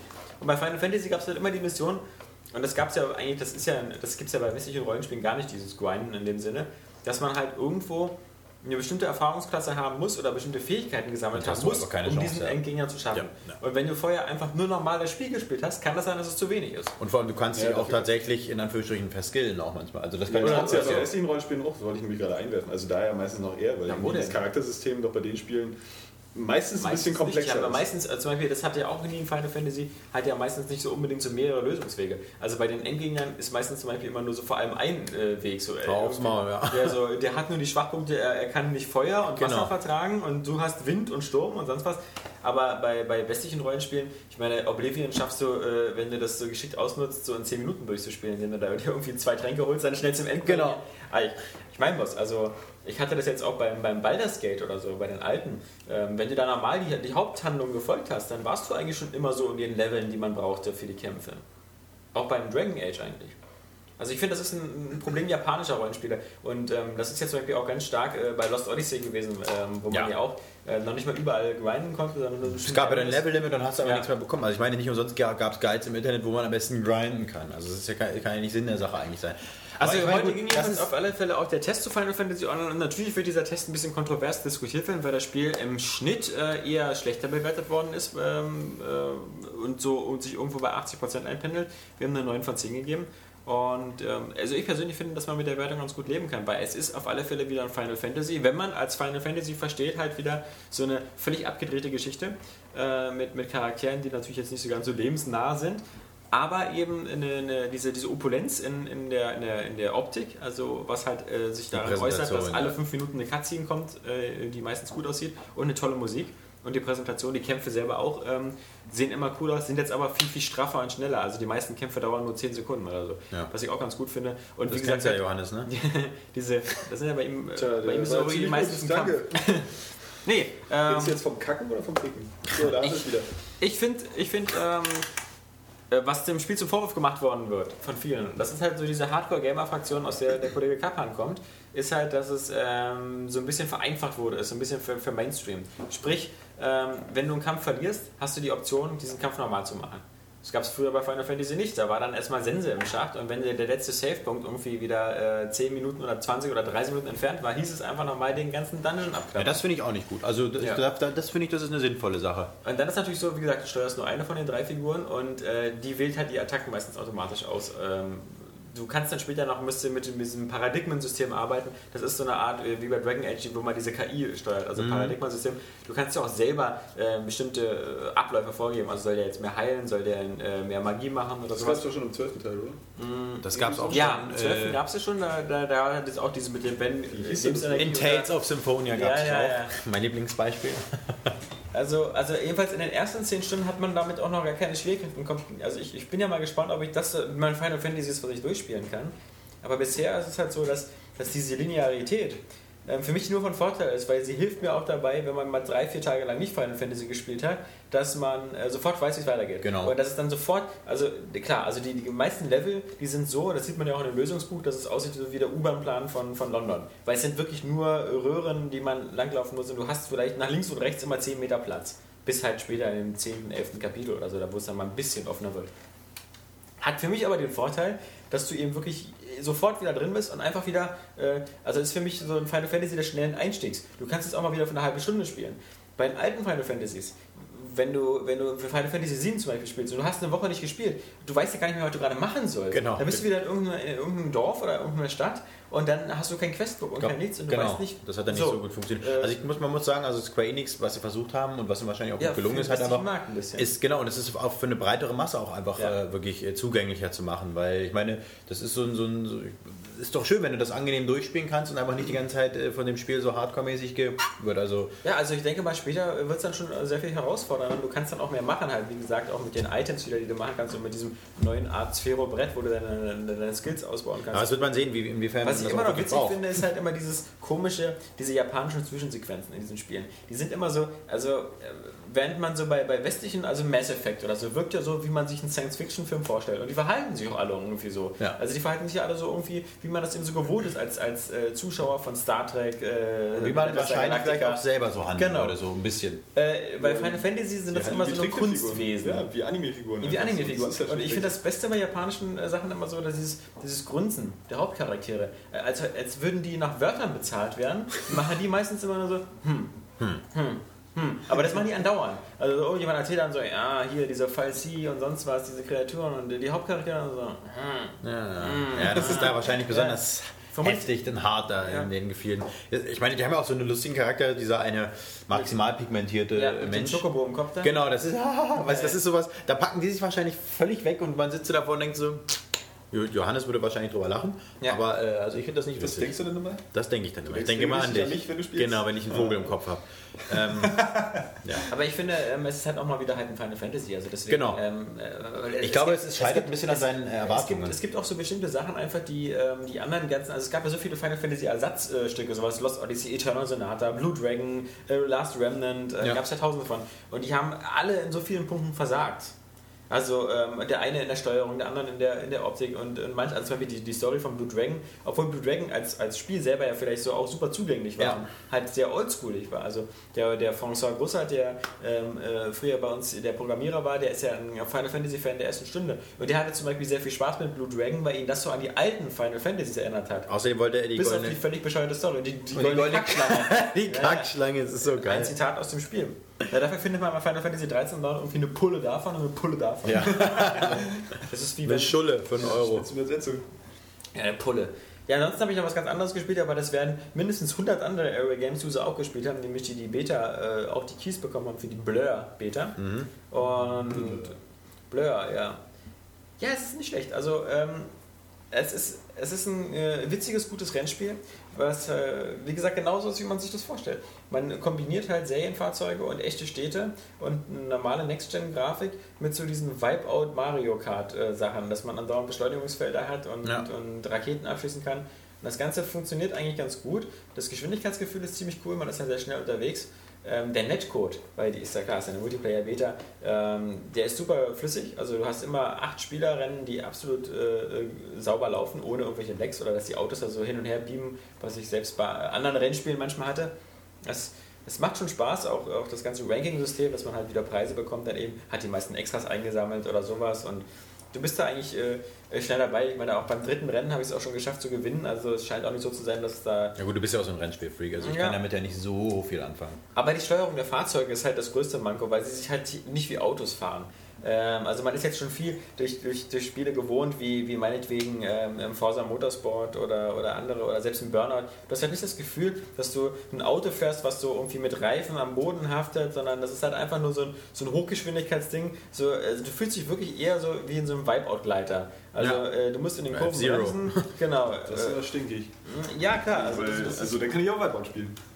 Nee, kannst du ihn nicht auf der Xbox. ja, Also, ist scheiße, die Xbox zu haben. Ja, ja, nee, also ähm, äh, das ist, äh, Ja, da hat Johannes sich wieder so, äh, Sympathie geholt bei den Hörern. Ich muss mich auch nicht einstellen, so wie du. also ich glaube selbst die Leute, und das ist immer noch das Problem bei Blur, selbst die Leute bei uns, die gesagt haben äh, im Forum, okay, äh, es macht irgendwie Spaß und der Code ist richtig und für ein, zwei Stunden macht es dann schon Fun. Ich frage mich halt trotzdem immer noch, wer genau soll die Zielgruppe für dieses Spiel sein? Weil äh, es ist halt so auch Entweder so, spielen die Leute Forsa. Entweder sind die Leute auf trockene Simulation oder Hardcore-Simulation aus, Ja. dann spielen sie Forza, oder sie wollen Fun Racing, dann, dann ist selbst so ein, so ein äh, Sega ein All-Stars Racing, ist, ist dann so diese bunte, poppigere Version. Als, als dieses, dieses Twitter-Ding. Ja, aus, Was aus, ist mit den Leuten, die auf Spiele wie äh, Wipeout stehen? Oder vielleicht Nice 2 Äh, es, es gab ja mal auf der Xbox, 90er zu auf der, also wir- es gibt ja Wipeout, Wipeout HD, ähm, was ich jetzt selber auch überhaupt gar kein Fan von bin, weil ich kein Wipeout-Fan bin, weil dieses auswendig lernen der Kurse und dann genau wissen, so jetzt kommt links ein Beschleunigungsfeld, jetzt rechts, jetzt links, jetzt muss ich Kurve, also du musst ja da meistens immer so eine perfekten Rundenzeiten hinbringen, Hab wo du nicht einen Fehler machen kannst. Das Ähm. merkt man. Nee, also Wipeout und es gab ja schon äh, ähm, auf, dem, auf der Xbox so, so, so Versuche, so eine, so eine Spiele zu machen. Ähm, Fatal Inertia. Ja, oh das Gott, das war doch, warte mal. Ähm, War das nicht aber so ein Raumspiel, irgendwas? Nee, obwohl, nee, das, Nee. nee, das habe ich jetzt verwechselt. Nee, das war, ja, vergiss es. Aber aber genau, Fatal das Inertia war so ein Klon. Ja. So, ein- so ein Viper-Klon, der dann, äh, glaube ich, auch Unreal Engine hatte und, und sowas. Aber ich hatte den Eindruck, ähm, so neben Viper interessiert sich auch kein, keine Sau irgendwie groß für dieses Art äh, von, von Genre. Und wenn man jetzt anguckt, eben äh, sinnigerweise, wann kommt äh, Blur raus? Ende Mai. Und wann kommt Split Second raus? Ende Mai. Ja. Also wenn man, wenn man auch dann so seine Release genau dann hinschiebt, wenn es ein Spiel gibt, ähm, was, was, was genau dieselbe Zielgruppe anspricht, nämlich so die, die, die Action-Rennspielfreunde, die so in Richtung Timber. Burnout gehen oder Ja. so. Dann, dann sieht jetzt äh, leider schon jedes Video von Split Second vielversprechender aus als die Multiplayer-Demo von Blur. Also deswegen muss man leider sagen, ähm, das wird wahrscheinlich ist ein äh, nettes Spiel, von was 100 Leuten gespielt und dann irgendwann einfach wird es wieder Das eine Versenkung. ein Das typischer Dumme ist, Titel man- sein, den man einfach vergisst dann am Ende des Jahres. weil das So. Dumme ist, man kann ja noch nicht mal sagen, äh, das ist so ein Spiel, was man sich dann äh, als, als, als Budgetversion für 30 Euro holt. Denn wenn man dieses halbe Jahr wartet oder diese vier Monate oder diese zwei Wochen, die es dauert, bis es 30 Euro kostet, es geht ja mittlerweile sehr schnell, Ja. äh, so bei Capcom oder so Dark Void nach, nach acht Wochen auf, auf Low Budget runter. Aber wenn man diese acht oder zehn Wochen wartet, ist man dann vermutlich wieder der einzige Online, der das spielt. Ähm, das Da würde mich ja- mal interessieren, ob ähm, Nintendo mal wieder neues F-Zero oder sowas bringt. Also ich meine, weil ich meine, das, das, das Genre äh, war ja damals, war, ich meine, das war ist ja einer der Titel überhaupt gewesen für, für, für, für damals für den Super Nintendo und dann auch für den Game Boy Advance, aber du als Nintendo-Experte, du bezweifelst das oder was? Äh, Ich bezweifle das, weil ähm, das ist jetzt einfach so ein Spiel, genauso wie Wave Race, das ich ja noch viel, also wo ich ja noch viel eher eine Fortsetzung ersehen würde. Das äh, schlichtweg ein Spiel, das bringt jetzt nichts Neues auf der Wii. Also letztendlich kannst du den Gamecube-Vorgänger äh, auch auf der Wii spielen. So und du hast auf der Wii irgendwie keinen Vorteil. So, es könnte, also es wird nicht grafisch besser. Kann, doch, du kannst auf dem, auf dem, auf dem, äh, äh, auf dem Dings, auf dem Balance Board Ja, die spielen. Frage ist, ob wir Das ist ja doch mal was. was. Ja, genau, das hat wir ja bei Monkey Ball Step and Roll. Das steuert sich einfach grauenhaft. Ähm, nee, also ich glaube, dass das einfach aufgrund dessen. Aber die Wii-Steuerung bringt ja jetzt Mario Kart auch nichts Neues, oder? Ähm, naja, aber das ist immer noch so ein Spiel, das vielleicht halbwegs spielbar ist damit, zumal es Das, auch, nee, ich finde es ähm, furchtbar. Also ich bin, also Profis spielen Mario Kart immer noch mit dem Gamecube. Ja, ja, na klar, aber äh, theoretisch ist es machbar, halt mit diesem äh, Lenkrad so ein äh, doch etwas weniger schnelles Spiel ähm, zu steuern als irgendwie so ein f Also, aber ich glaube auch dieses, ähm, das, äh, auch für den Gamecube, das F-Zero, F-Zero GX oder so hieß es da, oder? Genau. Ähm, das kann ja auch schon kein großer Verkaufserfolg mehr gewesen sein, weil es hat ja anscheinend, glaube ich, auch bei Nintendo keinen äh, größeren Impact hinterlassen. Nee, auf, auf keinen Fall. Nee, das war Ja. irgendwie nicht so erfolgreich. Aber ähm, Ja, muss sein. wo wir auch gerade dabei sind, ähm, Vermutlich deswegen, weil eben einfach diese Art von, von ja, Vielleicht auch, weil es einfach äh, pervers schwer war. Also war so abartig schwer. gut, aber das war schon immer. Das glaubt man gar nicht. Also es war ja schon auf Nee, dem nee, Super aber Nintendo das, fand ich super auf dem schwer. Gamecube war wirklich, also das war einfach, es war unglaublich. Okay, naja, dann ist ja gut zu wissen. Nee, äh, aber was man vielleicht, äh, man könnte ja theoretisch, wenn wir gerade bei der Steuerung sind mit der Wiimote, äh, dann Mario Kart ja irgendwann mal auf der PlayStation 3 spielen. Ne? Ich meine, da gibt es ja jetzt äh, auch diesen tollen Aber Controller. das ist ja sozusagen der Newsblock. Aber ich denke mal, wir können zu dem Newsblock langsam Deswegen, das war jetzt quasi der, der, der, der, der, ne? Ja, hast du Swish. dass ich nicht noch über fünf Spiele reden wollte. Nee, ich wusste ja, dass du nicht fünf Spiele gespielt hast, weil ja. ich habe ja die ganze Zeit unter deiner Couch äh, gewohnt. Ja, das letzte, was ich gespielt habe, war nämlich noch Avatar. Aber das ist auch lustig, weil das führt uns dann nachher zum. Genau, das können wir uns dann noch aufheben als Bonbon. Nee, aber wie heißt das Ding? Mo- Move it? Nee, äh, Move. Move. Move. Also ist schade eigentlich, weil jetzt kann man es nicht mehr irgendwie, wie haben wir es mal genannt? Äh, Der Leuchtdildo. Der Leuchtdildo, genau. Und ich finde es ja geil, Natürlich ähm, können wir es weiterhin auch so nennen. wenn man, genau, ich nenne es jetzt auch einfach so, weil ich finde jetzt also, äh, als Genau. ich jetzt die Bilder mir angeguckt habe, wie, der, wie diese Hände das halten, da hätte man die Dinge einfach nur noch weiß machen können. Ja, ja, ja. Äh, also das ist unfassbar. Also das ist, äh, ja. Also kurz nochmal zur Rahmengeschichte, so für alle, die jetzt die News nicht so ganz eins zu eins verfolgen. Äh, In San Francisco jetzt äh, findet zurzeit die Games Developer Conference statt. Und obwohl im Vorfeld gesagt worden ist, dass diese GDC äh, quasi mal mehr so die Independent äh, Game Szenen und sowas ähm, beleuchtet, ähm, gab es dann doch wieder ein paar größere Announcements. Ähm, vor allem von Sony halt, weil man muss sagen, sowohl Microsoft als auch Nintendo haben auf der GDC eigentlich jetzt nichts Tolles gemacht und auch bei den Softwareherstellern war nicht viel los. Ähm, da kommt vielleicht noch ein bisschen was. Äh, aber Sony hat da ganz klar die Plattform genutzt, um mal seine, seine Steuerungsmethode vorzustellen. Ja, und äh, das Ergebnis ist halt Move. Und Move ist halt, ähm, wenn, man, wenn man wie Johannes den Wie sowieso in schwarz hat, dann kommen einem die Bilder vermutlich noch bekannter vor. Weil das neue Steuer also bis jetzt kannte man ja nur sozusagen den rechten Teil des Genau. Dildos. Ähm, dieser, was wir früher Zauberstab oder so genannt hatten, was so aussieht wie eine Wii-Mode, auf dem man einen Tischtennisball draufgeklebt hat. Ja. Und jetzt gibt es halt eben auch noch das Nunchok dazu, äh, was halt eben schnurlos ist und äh, was sonst genauso aussieht wie ein Nunchok. Ja. Aber äh, in dem Sinne bei Sony nicht ganz so ausgereift ist, weil ähm, der, dieses Zusatzgerät bei Sony äh, hat keinen Bewegungssensor drin. Das heißt, es ist einfach nur wie eine Fernbedienung und du hast da einen Analogstick drauf und ein paar Knöpfe. Das soll halt bei Spielen, die ein bisschen komplizierter sind, eben dabei helfen, dass man eben zwei Sachen in der Hand hat und ähm, für die Sachen, die man eben nicht über die, über die Ja. Zauberstab steuern kann. Ja, ist natürlich doof für dich, Johannes, ne? weil du spielst ja Hände, Ja. äh, Spiele eher so einhändig. Ne? Ja. So Ja. äh, Dead or Alive Extreme Volleyball hast du ja immer noch. Ich, ah, du hast doch diese Controller-Konstruktion gehabt, wo man es mit nur einer Hand spielen kann, oder? Boah, der hat viel zu lange gedauert. Nee, ja, der hat's, äh, damit du ihn verstehst, weil ich Ja, habe gesehen, ja, deinem, deinem Hirn, da hat es einfach nicht gezündet. Nee, ähm, ist doch an sich, also wenn man es jetzt mal äh, runter reduziert, eigentlich sagt Sony sich einfach nur, gut, wir machen jetzt einfach wie Nintendo, wir machen jetzt keinen großen Hehl draus und Wir machen den machen's VHD, weil, genau. weil, weil VHD, äh, Nintendo will ja anscheinend keinen machen. Äh, Wer Das weiß. Problem, was ich da sehe, ist, äh, dass offensichtlich aber auch tatsächlich Leute das jetzt äh, erwarten, genauso wie das äh, äh, Natal. Gut, dass er noch einen ganz, ganz anderen Anspruch hat, der Bediene nach- bei meinen Gummibärchen. Ja, die sind lecker. meiner Meinung nach so überambitioniert ist das nicht Das sind die Lachgummis, sonst anders geht das ja hier nicht. Ja. Aber äh, Passt aber nicht. Das Schöne ist, dass jetzt wahrscheinlich auch beim Move so die Leute wirklich was erwarten so, aber das war bei der Wii halt nicht anders. So als äh, die Wii eingeleitet wurde da mit ihrer Bewegungssteuerung, haben alle gesagt, boah geil, was gibt's für Möglichkeiten?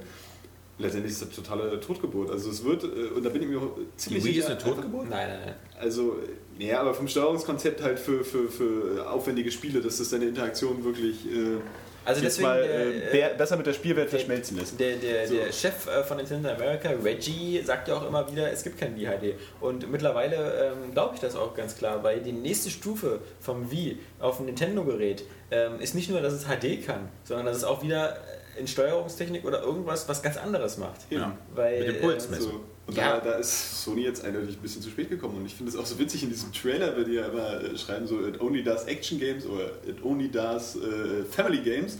Da dachte ich mir, bei dem Punkt können sie doch wieder aufhören, weil letztendlich genauso wird es laufen. Ich gehe nicht davon aus, dass da irgendein Entwickler sich jetzt irgendwie da ransetzt und versucht wirklich äh, ein tiefsinniges Spiel mit diesem Steuerungskonzept zu machen, das ohnehin wirklich scheinbar nicht mehr kann als äh, äh, die Wii.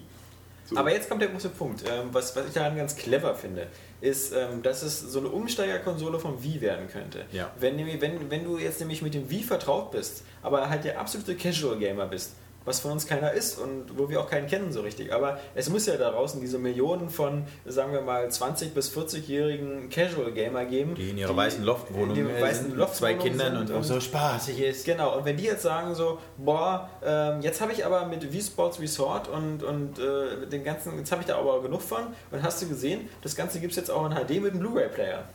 Weil das ist ja auch diese Zielgruppe, äh, die vielleicht jetzt auch langsam über einen Blu-ray-Player nachdenkt. Genau. Und wenn die jetzt dann so ein Bundle sich holt mit der PS3 und diesem komischen Controller, dann ist sie fast wieder zu Hause. Weil sie kennt diese Steuerung schon. Dieses, genau dieses Konzept mit zwei Geräten in der Hand und äh, auch diese Spiele, die es dazu gibt. Sie, sie kennt das schon. Sie bekommt jetzt bloß plötzlich bessere Grafik.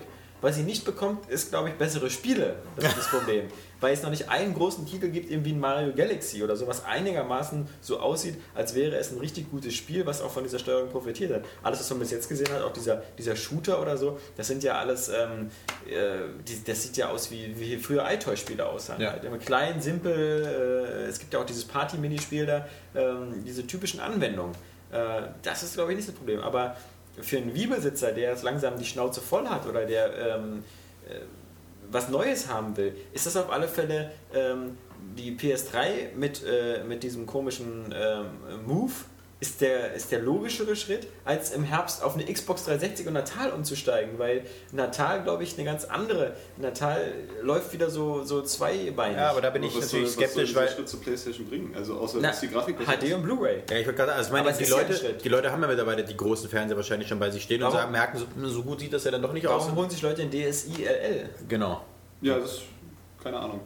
Ja, der, der, oder ich meine überhaupt in der Geschichte des DS, ja. Also gab es ja nur immer, es gab dann erst den DS, dann gab es den DSi, dann gab es äh, ja, jetzt den LL und äh, es gab bestimmt genug Leute, die von einem Gerät zum anderen gewechselt haben.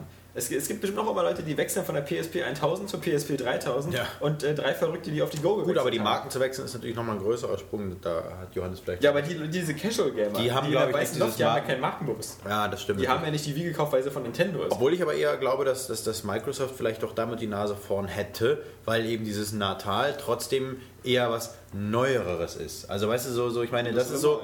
Bitte? Ja, das auf jeden Fall. Genau, also das Aber ist ich wirklich. Und wenn, super das, wenn sie das cool verpacken, ähm, ein geiles Familienkonzept, weil du wirst damit nur Familien ansprechen können. Du wirst eben damit nur die Loft-Leute ansprechen können.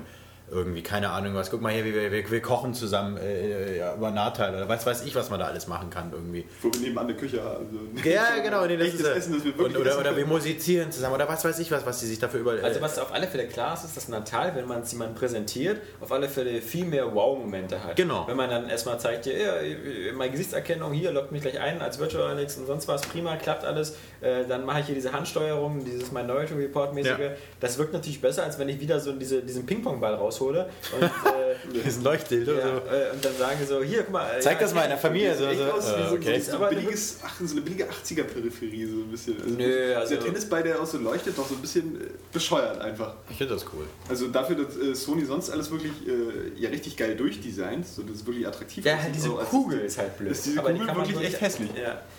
Aber auf alle Fälle, alle, die es ähm, äh, in San Francisco angespielt haben, sagen natürlich, dass ähm, die Steuerung viel präziser ist als beim Wii, auch äh, als äh, beim Wii Motion Plus. Und äh, dass es absolut latenzfrei ist. Hm. Was wohl ziemlich wichtig ist, weil es gibt auch, auch einige, die schon Natal angespielt haben und auch diese Minispiele von Natal, und die haben halt gesagt, es gibt immer eine spürbare Ver- Verzögerung. Ja, ja, das, und das müssen wir natürlich noch wegkriegen. ja, das beenden sie schon auch nicht. Ja, dann setz dich mal ran. Nee, aber wie gesagt, dann glaube ich schon, dass, dass Microsoft auf jeden Fall eine gute eine, eine Chance auf jeden Fall hätte da. Aber es ist spannend, weil ich meine zum Beispiel in Deutschland. Also Deutschland ist ja so ein Markt, wo, wo Sony als Marke viel stärker ist als, Ja. als Microsoft und wo PlayStation auch Ist stärker so? ist als. Ja. Ist so. In Amerika ist es andersrum. In Amerika, vermute ich auch ein bisschen durch Lokalpatriotismus oder so, ist halt so. Und vor allem, weil halt in Amerika, glaube ich, auch die, die Zocker sind halt so diese typischen äh, 15- bis 25-jährigen, vor allem Genau. männlichen Gears of War. äh, Online-Zocker auf jeden Fall. Online-Zocker, genau. Hat ja die halt- Xbox immer so den Ruf, dann doch die Genau. bessere zu sein. Auf jeden Fall. Und ähm, in Deutschland ist es ja so, dass, dass die PlayStation 3 auch in den Verkaufszahlen führt. Und dass wenn du dir das manchmal so in Schulen die Gespräche anhörst und so halt immer noch so, hast du nicht eine Blaze oder so. Genau. Es geht halt immer um die Gehst du in Schulen und hörst dir Gespräche an? Nee. Ja, Mensch, ist ja ein Ding, wa? Mein Äh, Professor hat letztens mal tatsächlich auch ein Beispiel mit einer Playstation gemacht. Also der hat einen Fall uns gegeben und dann ging es um eine Playstation. Das ist nicht sehr um eine. Xbox. Ja, genau. Also da sieht man mal, das ist so ein Begriff, das, das, damit verbindet man automatisch eine Spielekonsole. Das ist es einfach. Das wollte ich dir nochmal nahe. Und deswegen, ähm, weil das eben auch, und wie gesagt, ich würde es nicht unterschätzen, immer noch mit diesem, mit diesem Blu-ray-Vorteil. Es, es gab viele Leute, die sich eine PlayStation 2 geholt haben wegen dem DVD-Laufwerk. Ja. Und ähm, jetzt, äh, wie gesagt, diese, diese Gruppe der, der Wii-Spieler, wie gesagt, die. Gut, da ist natürlich die Frage, ob sie sich dann nicht einfach einen Blu-ray-Player holen, weil der dann doch mittlerweile günstiger Ja, ist, glaube ich, als, klar. und, und stromsparender ist als der PS3. Also Ja, die da werden sich das auch immer. Ähm, das wird man halt sehen. Aber es könnte aufgehen, wenn man das so vermarktet, so als sozusagen äh, Re the Next Step oder so. Ja, genau. Jedenfalls ist es leichter in der, in Das der, wär in der, ein geiles. Wortspiel. We are the next step. In der, äh, das wäre leichter in der, in der Vermarktung, äh, den Leuten nahe zu bringen und zu erklären, als äh, eine 360 mit Natal. Das stimmt. Obwohl ich die, Vor allem, die er Leute zeigt haben auch so so, ein Oma- gewisses Kopiebewusstsein. Also wenn sie dann denken so, ah naja, eigentlich ist das ja derselbe Scheiß, warum jetzt nochmal Geld ausgeben? Das, ja, Kopiebewusstsein, ich meine, das hat ja auch niemanden gestört, äh, dass sich bei Microsoft äh, Sings Lips zu holen, statt SingStar oder äh, Rock, äh, Guitar Hero und Rockband, Ja, ja. was auch immer so völlig äh, gleiche Produkte sind oder halt äh, das, das iToy und, und Microsoft Vision Cam und Aber du hast recht, es wird natürlich doch schwerer zu vermarkten. Ich nehme mir gerade einmal so die, die, die älteren Generationen vor und denen zeigst du dann dieses Video von der Dame da bei der, bei der Präsentation von Natal, wie die da diese Bälle den dann. Ja. Also das wäre, glaube ich, dann doch schon ein bisschen schwierig. Naja, also und das ich finde halt immer noch Natal ist halt immer so eine nette Sache, die so eine, auch so einen Zusatznutzen bringt bei Spielen, die man sowieso mit dem Controller spielt. Ja. Eigentlich. Gut, da Weil wird man, man hat nichts in der Hand. Und dadurch, dass man nichts in der Hand hat und dass der Körper so als, als, als, ähm, als, als Controller wirkt, Ja. kann man sich manche Spiele einfach schwer vorstellen. Aber ich kann also mir ich will vorstellen- ja kein Autorennen mit Natal spielen. Was- Ich will nicht Luftlenkrad in der Hand haben. Ja. Oder eine Luftgitarre. wie Und Music. du hast bei, bei, bei Wii oder zumindest bei, bei äh, Sony Move, hast du was in der Hand. ja. Ein Gerät. ja, Das ist aber halt- wieder eine Steilvorlage. Ja, aber Nee, ähm, was ich aber glaube, was, was, was wirklich ähm, noch eine Chance für Microsoft ist, ist ähm, unser Milo. Also ich meine, wenn ihr den jetzt, äh, äh, jetzt überträgt, keine Ahnung, macht daraus einen Hund oder macht daraus, keine Ahnung, was mein Hast Baby ein oder iPad, sowas. ja. Dann, genau. Und wenn du das geil äh, vermarktest, dann, dann kannst du auf jeden Fall, glaube ich, gut Familien damit auch äh, attracten, wie man so schön sagt. Also ich meine, überleg mal, das ist Was also, guck du mal, mit, den so, mit, kannst so, mit so einem Zombie-Tier? Nee, ja, dann? Streit. Ja, Entschuldigung, die Leute haben Tamagotchi gemacht, haben sich darüber gefreut, dass das Ding irgendwann stirbt oder sich vermehrt oder weiß ich nicht was macht. Und wenn ihr das dann so ein bisschen äh, so da- das macht und dann macht ihr dir dann irgendwelche po Positionen nach oder sowas. Ja. Und, also da, da könnte man auf jeden Fall was Cooles draus machen. Aber das wird man halt sehen. sagt Male dann auch so mit zwei Nicht Männern. Mama hat gesagt, bück dich, Fee, Wunsch ist Wunsch. Ähm, nee. Äh, also Johannes, sag du doch auch mal was. Piep. Gut. Ähm, Ich habe doch jetzt mich schon dazu geäußert. Ich finde das jetzt nicht super spannend so. Ich bin da, ähm, man kann das abwarten hier äh, Natal und ähm, das Move so, aber das Move ist für mich zum Beispiel einfach, äh, einfach total langweilig. So, weil letztendlich, ja, das ist äh, derselbe Wii-Fehler. Vielleicht technisch ein bisschen besser so, aber wir sehen ja, was jetzt Motion Plus auch bringt auf der Wii, nämlich nichts. Ja. So, und ähm, brr, was soll ich denn davon erwarten? So? Also ich erwarte einfach, dass die Casual-Fraktion dann einfach stärker wird auf der Playstation. Ich sehe da keinen Vorteil in der HD-Grafik oder im Blu-ray-Laufwerk äh, in Bezug auf dieses Move. So, und äh, ich glaube auch, dass es bei diesem Natal genauso laufen wird, weil das Natal ist natürlich eine super Sache, aber ich finde das einfach noch äh, zu ambitioniert und zu zukunftsträchtig, als dass ich jetzt denken könnte, das funktioniert reibungslos, so wie man sich Nee, das vorstellt. nicht, aber es und halt deswegen wird es auch auf so einen Quatsch hinauslaufen. So bin ich äh, relativ sicher. Ich lasse mich da gerne irgendwie überraschen, positiv, weil das an sich natürlich eine coole Sache ist. Genauso wie als äh, die Wii mit ihrer äh, bewegungssensitiven Steuerung da angekündigt wurde, dachtest du auch, boah, geil, was für ein geiler Scheiß, so coole Überlegung. aber ich glaube, es ist halt tatsächlich. Aber- Natal das ist tatsächlich so der Schritt in die Richtung, glaube ich, tatsächlich doch in die nächste, also nächste. ja, klar. Ich finde halt, so- bei Natal ist es auch so, dass es eine Ergänzung ist. Das heißt, du spielst eigentlich mit deinem Controller weiterhin. Du spielst ähm, so, aber du hast halt vielleicht ein bisschen Head-Tracking. Du hast halt vielleicht äh, die Möglichkeit, wie gesagt, an, du spielst Stimmt, Fable beim 3. Autorennen spielen, dass man sich dann so umguckt, dann, ja, wenn man den vielleicht. Kopf bewegt. Wenn einem da nicht schlecht wird sofort. Aber du hast zum Beispiel bei, bei Fable 3, wie gesagt, du hast den Controller in der Hand, aber du kannst dann einfach auch mal eine Geste mit der Hand machen, indem dir jemand winkst oder so und das erkennt er dann und dann deine Spielfigur winkt dann auch oder zeigt einen Finger oder macht sonst irgendwas. aber das ist alles eine Unterstützung, während ähm, der, die, die V-Motion oder der, die, die Move von Sony, das ersetzt das ja. Ist ja keine Ergänzung, sondern das ersetzt es. Und sie haben jetzt einen- Shooter gezeigt. Und SOCOM, SOCOM 4 soll ja auch ähm, äh, mit, mit, mit Move laufen. Und du hast dann eigentlich wieder dieselbe Steuerung, wie du sie schon aus all den ähm, Shootern kennst von der Wii. Also ob es jetzt Call of Duty oder sonst was ist oder, oder wenn du es mal gut sehen willst, eben Metroid, äh, die, die Trilogy, dann, dann hast du das halt so links so laufen und, und rechts halt so den Visor oder das Zielfahnenkreuz bewegen. Und das wird es eben mit Move auch geben. Aber keiner, der jetzt ernsthaft Modern Warfare gerade spielt, ähm, wird sagen, "Na, endlich bin ich mal dieses scheiß Joypad los, habe ich schon wieder das Wort gesagt. Aber ähm, das sagt ja keiner, sondern die meisten werden sagen, nee, ich, das ist genauso wie man ja auch jahrelang probiert hat und bei manchen Leuten immer noch sinnlos verzweifelt daran ist zu sagen, versuch doch mal Tastatur und Maus wegzulegen und spiel mal Halo mit einem Gamepad. Das geht auch. da hat man schon viel Arbeit geleistet. Ja. Aber ich glaube nicht, dass man jetzt sagen kann, dass man die nächsten zwei, drei Jahre, dass wir unsere Shooter und so alle plötzlich mit solchen komischen anderen Dingern steuern. Also wenn sie sich irgendwann präziser steuern lassen oder, oder wenn es irgendwie Also es durch geht irgendwas für- besser für geht. Konsolenspiel wesentlich besser mit der, also jetzt zum Beispiel mit Trilogy ähm, ist es einfach so, also es steuert sich halt schon intuitiver als, als mit einem Controller. Ja, aber ich würde trotzdem nicht, mal gerne mal sehen, wenn du jetzt so schneller. zwei Hardcore-Spieler gegenüberstellen würdest, wer, wer jetzt mehr, also wer der gewinnen würde. Also wenn jetzt so den, den typischen Call of Duty-Spieler versus einen, der mit einem Motion Controller das spielt, äh, wie der das dann, wäre quasi besser. Also ich, ich finde schon, man ist doch ein bisschen langsamer äh, mit, dem, mit dem Motion Controller. Also ist Also einfach so. langsamer auf keinen Fall, vielleicht unpräziser, wenn man schneller verreist, weil es Genau. ja wackelt. Ja, das so, ist ja, kommt ja auf selbe so, aber du bist trotzdem schneller am Ziel dran. Also Du bist schneller am Ziel, aber du verreist. Ja, ob es intuitiver ist, ist auch so die Frage. Ich meine, wenn man, wenn, man, man, wenn man noch nie was gespielt hat und man spielt jetzt zum ersten Mal einen Shooter mit einem Pad, dann ist das eine gewisse Eingewöhnungszeit vielleicht, gebe ich zu. Aber man hat doch irgendwann recht schnell diese Geschichte mit den zwei Analogsticks irgendwie auch verstanden. ja, so aber mit der V-Mode hast du es einfach schneller drauf. Das ist doch der Ja, aber- nee, aber da ist es aber immer- fünf Minuten oder so vielleicht schneller. Also das ist doch kein, kein großer Unterschied. Also- Während ich aber trotzdem mit, der, mit, dem, mit dem Controller, mit dem Joypad, wenn ich den einmal verstanden habe, kann ich so gut wie jedes Spielprinzip damit spielen. Ich kann Autorennen machen und sonst was. Und bei, bei der, bei der äh, Nein, das ist aber bei den Spielprinzipien noch was anderes. Wir müssen wirklich mal bei Ego-Shootern bleiben. Da muss ich nämlich zum Beispiel sagen, ich habe jetzt bloß ein paar wenige ich habe Ego-Shooter übrigens bis bei deiner V-Mode ja auch links einen Analogstick. Also Ja, es geht ja auch gar nicht um den Analogstick, sondern wirklich um, um dieses das Ziel, Ziel mit, ja. mit, mit zwei Analogsticks. Zum Beispiel muss ich sagen, ich habe bloß ein paar Ego-Shooter gespielt auf Konsole und ich muss mich da immer noch dran gewöhnen, wirklich dann auch äh, nicht zu verreißen beim Schießen, weil es einfach total schwierig ist,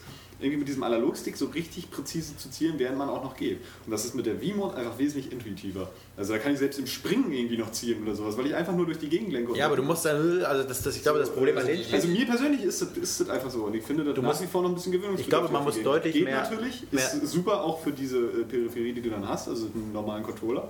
So, ähm, aber es ist irgendwie gewöhnungsbedürftiger. Also ich nach. glaube tatsächlich, man könnte das fast schon physikalisch äh, begründen, äh, dass es einfach auf der auf dem Gamepad einfach leichter ist, weil einfach der, der Hebel nicht so groß ist quasi. Ich meine, wenn du, wenn du deinen Arm bewegst, du kannst, du verreist viel mehr, als wenn du so mit deinem Daumen so ein bisschen, also weißt du, was das ich meine? Handgelenk so ein bisschen Ja, ja, Das ist genau. Ähm, nee, du wirst nicht nur ein bisschen das Handgelenk. Also wenn du wenn du jetzt mal. Also, hallo.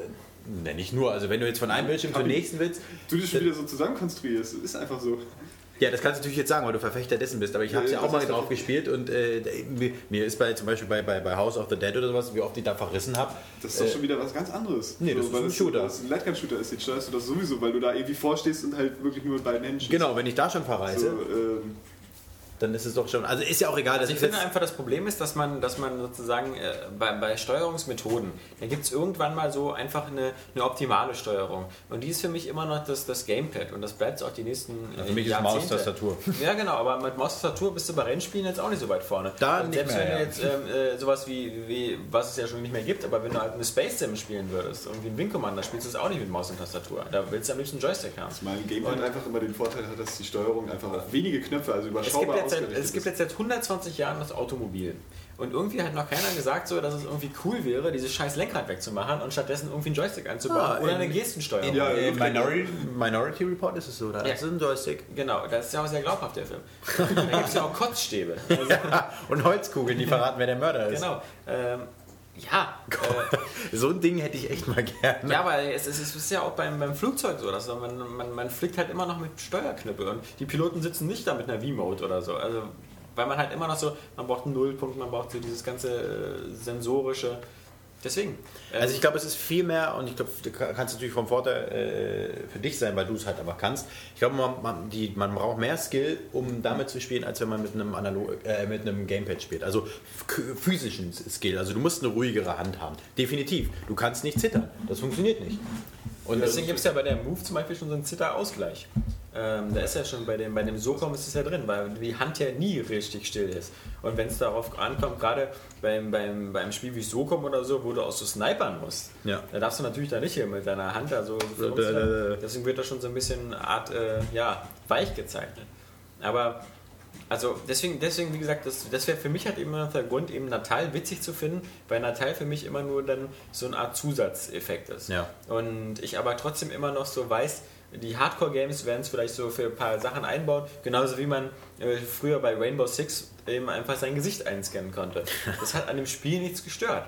Das Spiel war immer noch mit Joypad und so, aber ich bin hatte gespannt, halt wann es das gibt, dass man es auch mit dem, für den Gegner dann einsetzen kann. Ja. Das wäre doch auch mal toll, oder? Gab es doch schon bei, dem, bei, den, bei den Boxspielen. Ja, bei den Boxspielen, aber da hat es ja nie so richtig, da sah das ja. Ja. einfach nicht so richtig aus. Aber solche Spiele, das, das, naja gut, aber das werden sie wahrscheinlich nicht machen. Also die Sache ist ja auch die, dass Sony halt, und wie gesagt, deswegen ist, ist es ja auch Sonys einzige Chance quasi, die XV-Spiele auf seine Plattform zu holen, weil die Spiele, die Sony bisher gezeigt hat, waren ja im Grunde auch wirklich immer so diese, diese einfachen Spielprinzipien vom Wii kopiert halt. Es, gab, es gibt so ein Wii Sport Resort Gegenstück, wo man so halt diese verschiedenen Sportarten macht, es gibt so ein Minispiel Gegenstück, es gibt so eine Art Zelda Rip-Off und ähm, es gibt halt jetzt so ein, zwei Shooter. Aber es keins sollten von mal ein diesen Star Wars Spiel machen mit geilen Lichtschwertern. Ja, aber keins von diesen Spielen ist eins von diesen Spielen, wo man sagen würde, ich hole mir jetzt dieses Gerät und diese Steuerung, nur um dieses Spiel zu spielen. ja. Das ist übrigens eine ganz fantastische Idee. gewesen. Nee, das, nee, weil deswegen, weil es sich ja immer schade, weil das erste, was man gedacht hat, als man äh, die, die, die Remote gesehen hat, geil, ein Star Wars Spiel mit Lichtschwertern. Das stand ja auch dann irgendwann mal zur Debatte, aber es hat, hat nie funktioniert. Und das ist aber mal schade. Ich meine, so, so, also einfach, sei es nur dieses eine Spiel und wenn es richtig geil gemacht ist, dann kann ich mir das echt schon äh, ziemlich cool vorstellen. Also mit der Technik, weil wenn das wirklich verzögerungsfrei ist, dann kannst du wirklich, glaube ich, geile Kämpfe da machen. Ja, aber du fuchtelst dann immer mit deinem, mit deiner, mit deinem, mit deinem Stäbchen herum und äh, du hast ja auch kein Gefühl für einen Widerstand. Das, Das ist ja auch das ja. Problem. Vor allem siehst du das ja bei den E-Sports 2, da mit dem Ja. Kino-Spiel, so, so wo alle nur noch wie bescheuert mit der Hand wackeln, so anstatt wirklich mal irgendwie jetzt Gefechte auszuführen, so richtig. Gut, da können wir ja so eine Überzüge dann noch machen, dass du wirklich so ein Ding hast. Und dann Ja, aber da hast du immer noch keinen Widerstand. Ja doch, wenn die dann Dinger wirklich aufeinander. Also ich meine, wenn du gegen einen Gegner spielst, ja auch so Ja, Dinger. dann dann, kämpfst du wirklich. Ja, eben. das ist es, ja. Das, das ist halt die Sache. Also ich weiß nicht. Ansonsten ähm, für Adventure-Freunde natürlich auch noch die Nachricht des Tages ähm, war natürlich das. Monkey Secret Island. Monkey Island, genau. Das Monkey Island 2, auch äh, denselben Weg einläuft wie Monkey Island 1 Yippie. und äh, general überholt wird. Wieder, also wer Monkey Island 1 die Special Edition kennt, der weiß, was mit Monkey Island 2 auf ihn zukommt. Bis auf die Tatsache, dass von vielen ja auch gesagt wird, dass Monkey Island 2 das noch bessere Spiel ist. Also bei den Fans von Monkey Island, so wie ich das damals auch verfolgt habe, war es eigentlich so, dass der zweite Teil als allgemein der beste der Reihe gilt. Ja. Weil er eben. Es mag sein, dass du es nicht so findest, aber äh, Wollte ich hier nur noch mal als Besten geben. ja, welchen findest du denn am besten? Den ersten oder was? Den Eigentlich vierten. schon, ja. Ja, Den ersten und den dritten. Den dritten. Na, okay. Aber eigentlich den ersten. Also der ist einfach Johannes findet ja auch- am besten. Indiana Jones Teil 2 am besten. Okay. Also das ist ja, das ist die Diskussion hat man Naja, ja auch schon eigentlich, ganz oft. eigentlich Teil 1, aber Nee, du hast Teil 2 immer gesagt. ja, hm. Ja, aber wir sind ja noch bei, bei Monkey Genau. Island. Und bei Monkey Island 2, das ist ja auch so, immerhin, es, es war ja schon dieses Spiel, wo man auch ähm, am Anfang wählen konnte, möchtest du die volle Dröhnung oder möchtest du nur die, die, das ist die leichte Version. Das ist quasi ein Adventure mit zwei Schwierigkeitsgraden. Und natürlich erinnern wir uns auch alle an das sehr verstörende und seltsame Ende von Monkey Island 2, wo man gesagt hätte, es dürfte danach gar kein Monkey Island 3 geben. Ja. Und so war, glaube ich, auch die Intention der, der, der Serienschöpfer, der Ron Gilbert und Co. äh, und Steve Purcell, die gesagt haben, so irgendwie jetzt, jetzt hört es aber auf hier mit Monkey Island und dann wurde plötzlich dann aber trotzdem noch ein dritter, vierter und jetzt mittlerweile schon die Episoden gemacht. Was aber besonders erfreulich ist, auch an Monkey Island 2 von vornherein, natürlich gleich für alle Plattformen der Welt, für, für Xbox 360, PS3, für PC, für Mac, iPhone. ähm, iPhone, I, I, iPod äh, und demnächst iPad natürlich, denn das ist natürlich dafür auch ideal gemacht für ein Genau. iPad. Ähm, wir sehen daran auch gleich, dass äh, die, die PS3 das auch bekommt. Das heißt, die PS3 bekommt auch nochmal die Special Edition von Teil 1 nachgeliefert, damit auch PlayStation-Jünger die ganze Reihe haben. Und ähm, was auch schön ist, ist, wir sehen, es gibt eine Mac-Version und die wird vermutlich genauso äh, wie beim ersten Teil auch über Steam vertrieben und Steam ist ja, wie wir seit dieser Woche wissen, eben jetzt auch für Mac möglich. Ja, das ist geil. Mitte April gibt es dann eben den Steam-Client auch für Mac und äh, Valve bringt ja seine ganzen, seine ganzen alten und aktuellen Titel rauf, also Half-Life 2, Portal, äh, Team Left 4 Fortress, Left 4 Dead und ähm, ich denke mal, äh, es ist ja nicht, es ist nicht so schwierig, Spiele zu portieren von, von, von PC auf Mac. Es gibt ja auch viele Spiele, so wie, wie Anno oder Siedler oder sonst was, die schon von Freaks äh, portiert worden sind auf Mac. Äh, deswegen denke ich mal, wird so viele Spiele, die jetzt nicht so extrem, also natürlich wird niemals ein Crisis portiert werden oder so, aber halt Spiele, die technisch so anspruchsvoll sind, die sind natürlich recht. StarCraft recht gab es ja früher auch noch für Mac. StarCraft wird es auch wieder für Mac. Ja, ja, klar, StarCraft das 2. schon, aber- also, genauso wie es World of Warcraft für Mac. Ja.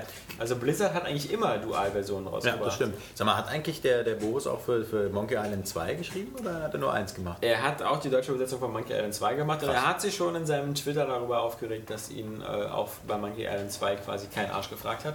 Und ähm, was ja auch nicht verwundert, ähm, weil es gibt ja eh auch ähm, keine, keine deutschen Texte.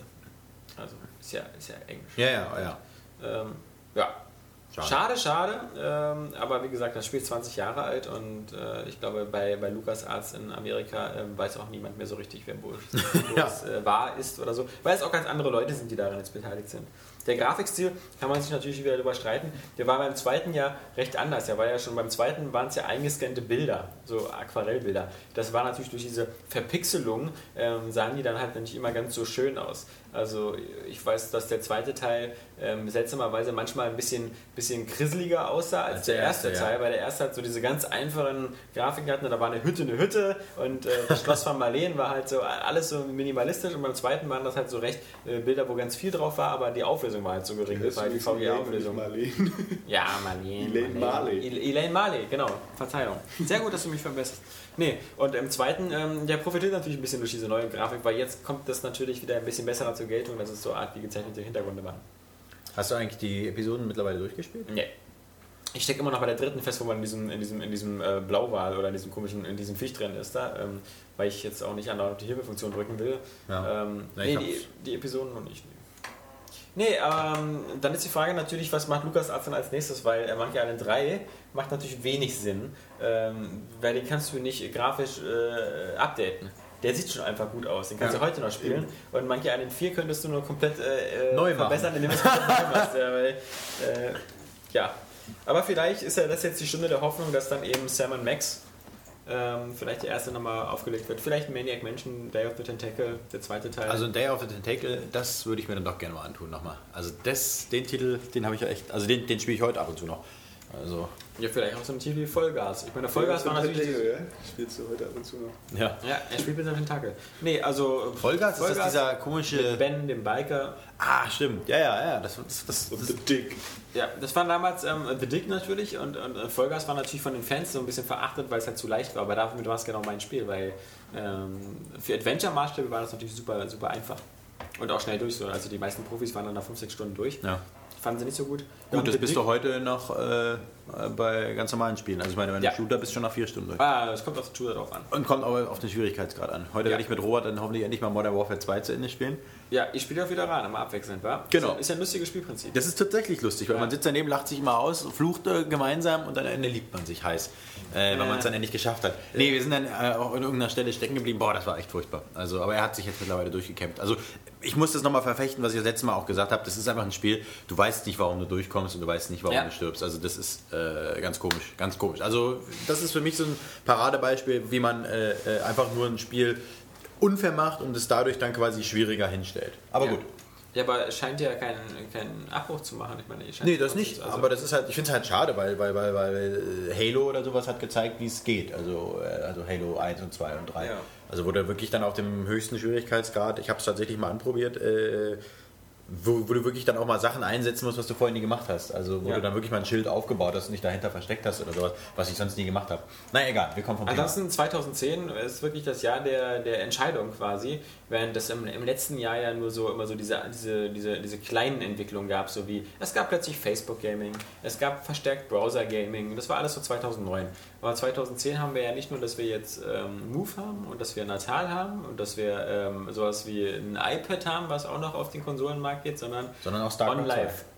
Und live haben wir auch. und das soll ja tatsächlich starten jetzt. Ja, da bin ich mal gespannt. Am 15. Juni. Äh, vermutlich ist man nur in Amerika und bin gespannt da. Bei 100 wie, äh, Haushalten. Wie, wie nah man an dem Server sein genau. muss. Äh, du siehst dann einfach so, sie bauen dann einfach, also es ja, können nur die. Sie die, bauen bei dir zu Hause den Server genau. ein. So, hier. Ja. Äh, ist nicht ganz billig.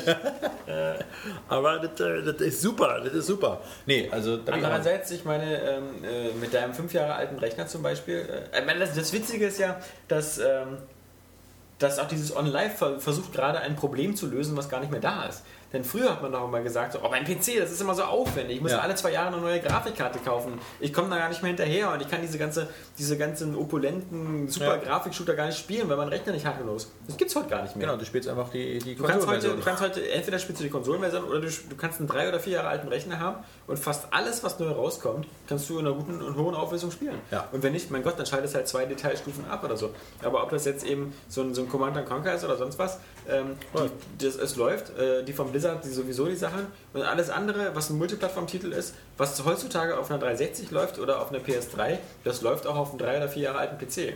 Das heißt also, Deswegen, also on live könnte fast schon zu spät sein, so ein bisschen, ne? Ein bisschen. Oder, oder, oder sie müssen halt irgendwie dann die, die quasi dann die Next Generation der Konsolen dann quasi übernehmen, so ein bisschen. Also dass es dann quasi nur noch darüber läuft. Wenn man sich ansieht, was, was, was, was Ubisoft jetzt ähm, für einen für einen Ärger einsammelt mit äh, seiner Kopierschutzmethode, dass man halt immer online sein muss beim Spielen und dass die Spielstände auch äh, auswärts äh, gesichert Also wie es der. C&C auch macht. Ja, genau. Äh, Aber Ubisoft macht es ja immer als erster und kriegt dafür als erster die Prügel Ja. quasi in Form von überall schlechten Kundenrezensionen. verkaufen werden sich die Spiele wohl trotzdem ein bisschen. Aber das ist ja bei OnLive genauso und nicht, nicht anders. Also natürlich kannst du OnLive ja auch nur spielen, wenn du eine Internetverbindung hast und alles, was so Spielstände und so angeht, wird ja auch gespeichert auf den Servern von OnLive. Ja, ich glaube, ja, da sind wir wieder bei der Problematik, inwiefern man überwacht werden möchte und die dann halt jetzt Ja, wieder das, Datenschutz das mit Überwachen, das, das, das stört ja, glaube ich, die, die Facebook-Generation, nicht die Bohne. Also wer, wer sozusagen bei Facebook äh, sein Ja, aber wenn ich, Privatleben wenn ich aber ausbreitet, dann zu Hause aus welchen Gründen auch immer Rayplay spielen will und das dann aber irgendwo das wird es aufgezeichnet bei wird, Online nicht geben, bei OnLive. das du ja nicht. Wenn es regional oder sei es Was, was ist denn kranker? Dass du es anbietest, du spielst oder dass du es auch spielst? Also, Ja, aber äh, ja, du weißt, was ich eigentlich meine. Ja. Also es gibt bestimmt da irgendwelche genau, Regionen, du Angst hast, dass YouPorn aufzeichnet, wer da äh, als Besucher hingeht. Also, Nee, das nicht, aber ich meine, aber ich, also ich würde mich jetzt nicht gerne individualisieren lassen. Also ich, wer weiß, Da wie das irgendwie Problem, verwendet wird. Da, da habe ich kein Problem, weil wie soll man es denn auch gegen mich verwenden? Also, ja, was äh, denn? Du kommst nicht zur Arbeit, sagst, du bist krank und dann stellt man fest, ach, der hat da die ganze Zeit gezockt. Ja, aber der, wie soll denn der Arbeitgeber an diese Daten rankommen? Äh, Die Ma- Möglichkeit würde ja nie bestehen. Keine Ahnung. Also ich äh, sag mal so, der Missbrauch besteht auf jeden Das Fall. gibt's ja jetzt schon. Ich meine, wenn ich bei Facebook jetzt äh, äh, Texas Hold'em Poker spiele, wo ich übrigens eine Million gewonnen habe. Ja, das habe ich gesehen. Ja, damit äh, unangefochten auf Platz 1 bin. ja, Ähm, weil ich ja nicht mitspiele. Nee, äh, mit deinen 30.000 da, da. Nee. Äh, da sieht man das ja auch. Wenn, wenn, wenn man halt online ist bei Facebook und das nicht die Datenschutzeinstellungen alle wegstellt, kann es passieren, dass. Äh, Aber da kann man es machen. Ich glaube, das da Ja. kann man es eben nicht machen. Also ich meine, die meisten, die das halt so Aber öffentlich ja sich so zur Schau stellen, machen es ja freiwillig. Du als Anfängerjurist, ich meine, wirst ja wissen, aber das sind ja alles irgendwelche Sachen, die äh, ähm, schon fast nicht mehr verwertbar sind. Also diese Informationsflut und die Informationsflut aus Also einem nicht umsonst hat jetzt das Bundesverfassungsgericht gerade die über diese... Genau. Aber das ist was anderes. Nee, das ist nicht was. Das ist genau das ist Prinzip. Also natürlich bezogen auf Telefonate und ganzen Ja. Gedöns, aber trotzdem äh, Vorratsdatenspeicherung im abstrakten Sinne. Natürlich ist er jetzt nicht gänzlich abgeschafft. worden. Genau, aber ich kann natürlich aus diesen Informationen, wie zum Beispiel deinen Handydaten, wo du gerade dich befindest, kann ich ja was ableiten, was für die Strafverfolgung wichtig ist. Wenn Ja. du nämlich eine Bank überfallen hast und ich möchte gerne wissen, wo du bist, dann wäre es doch schön, wenn ich deine GPS-Daten hätte. Das ist schön, ja. So, Aber genauso aber kannst du wenn dann du eine sagen... Bank überfallen hast und ich weiß, dass du gerne Counter-Strike spielst, kann ich damit recht wenig anfangen. Nee, aber wenn ich weiß, äh, äh, du warst wieder dann und dann online oder, oder du gehst, ähm, machst Online-Banking oder sowas, dann kannst du es ja auch darüber irgendwelche wir Sachen reden jetzt rausfinden. über OnLive.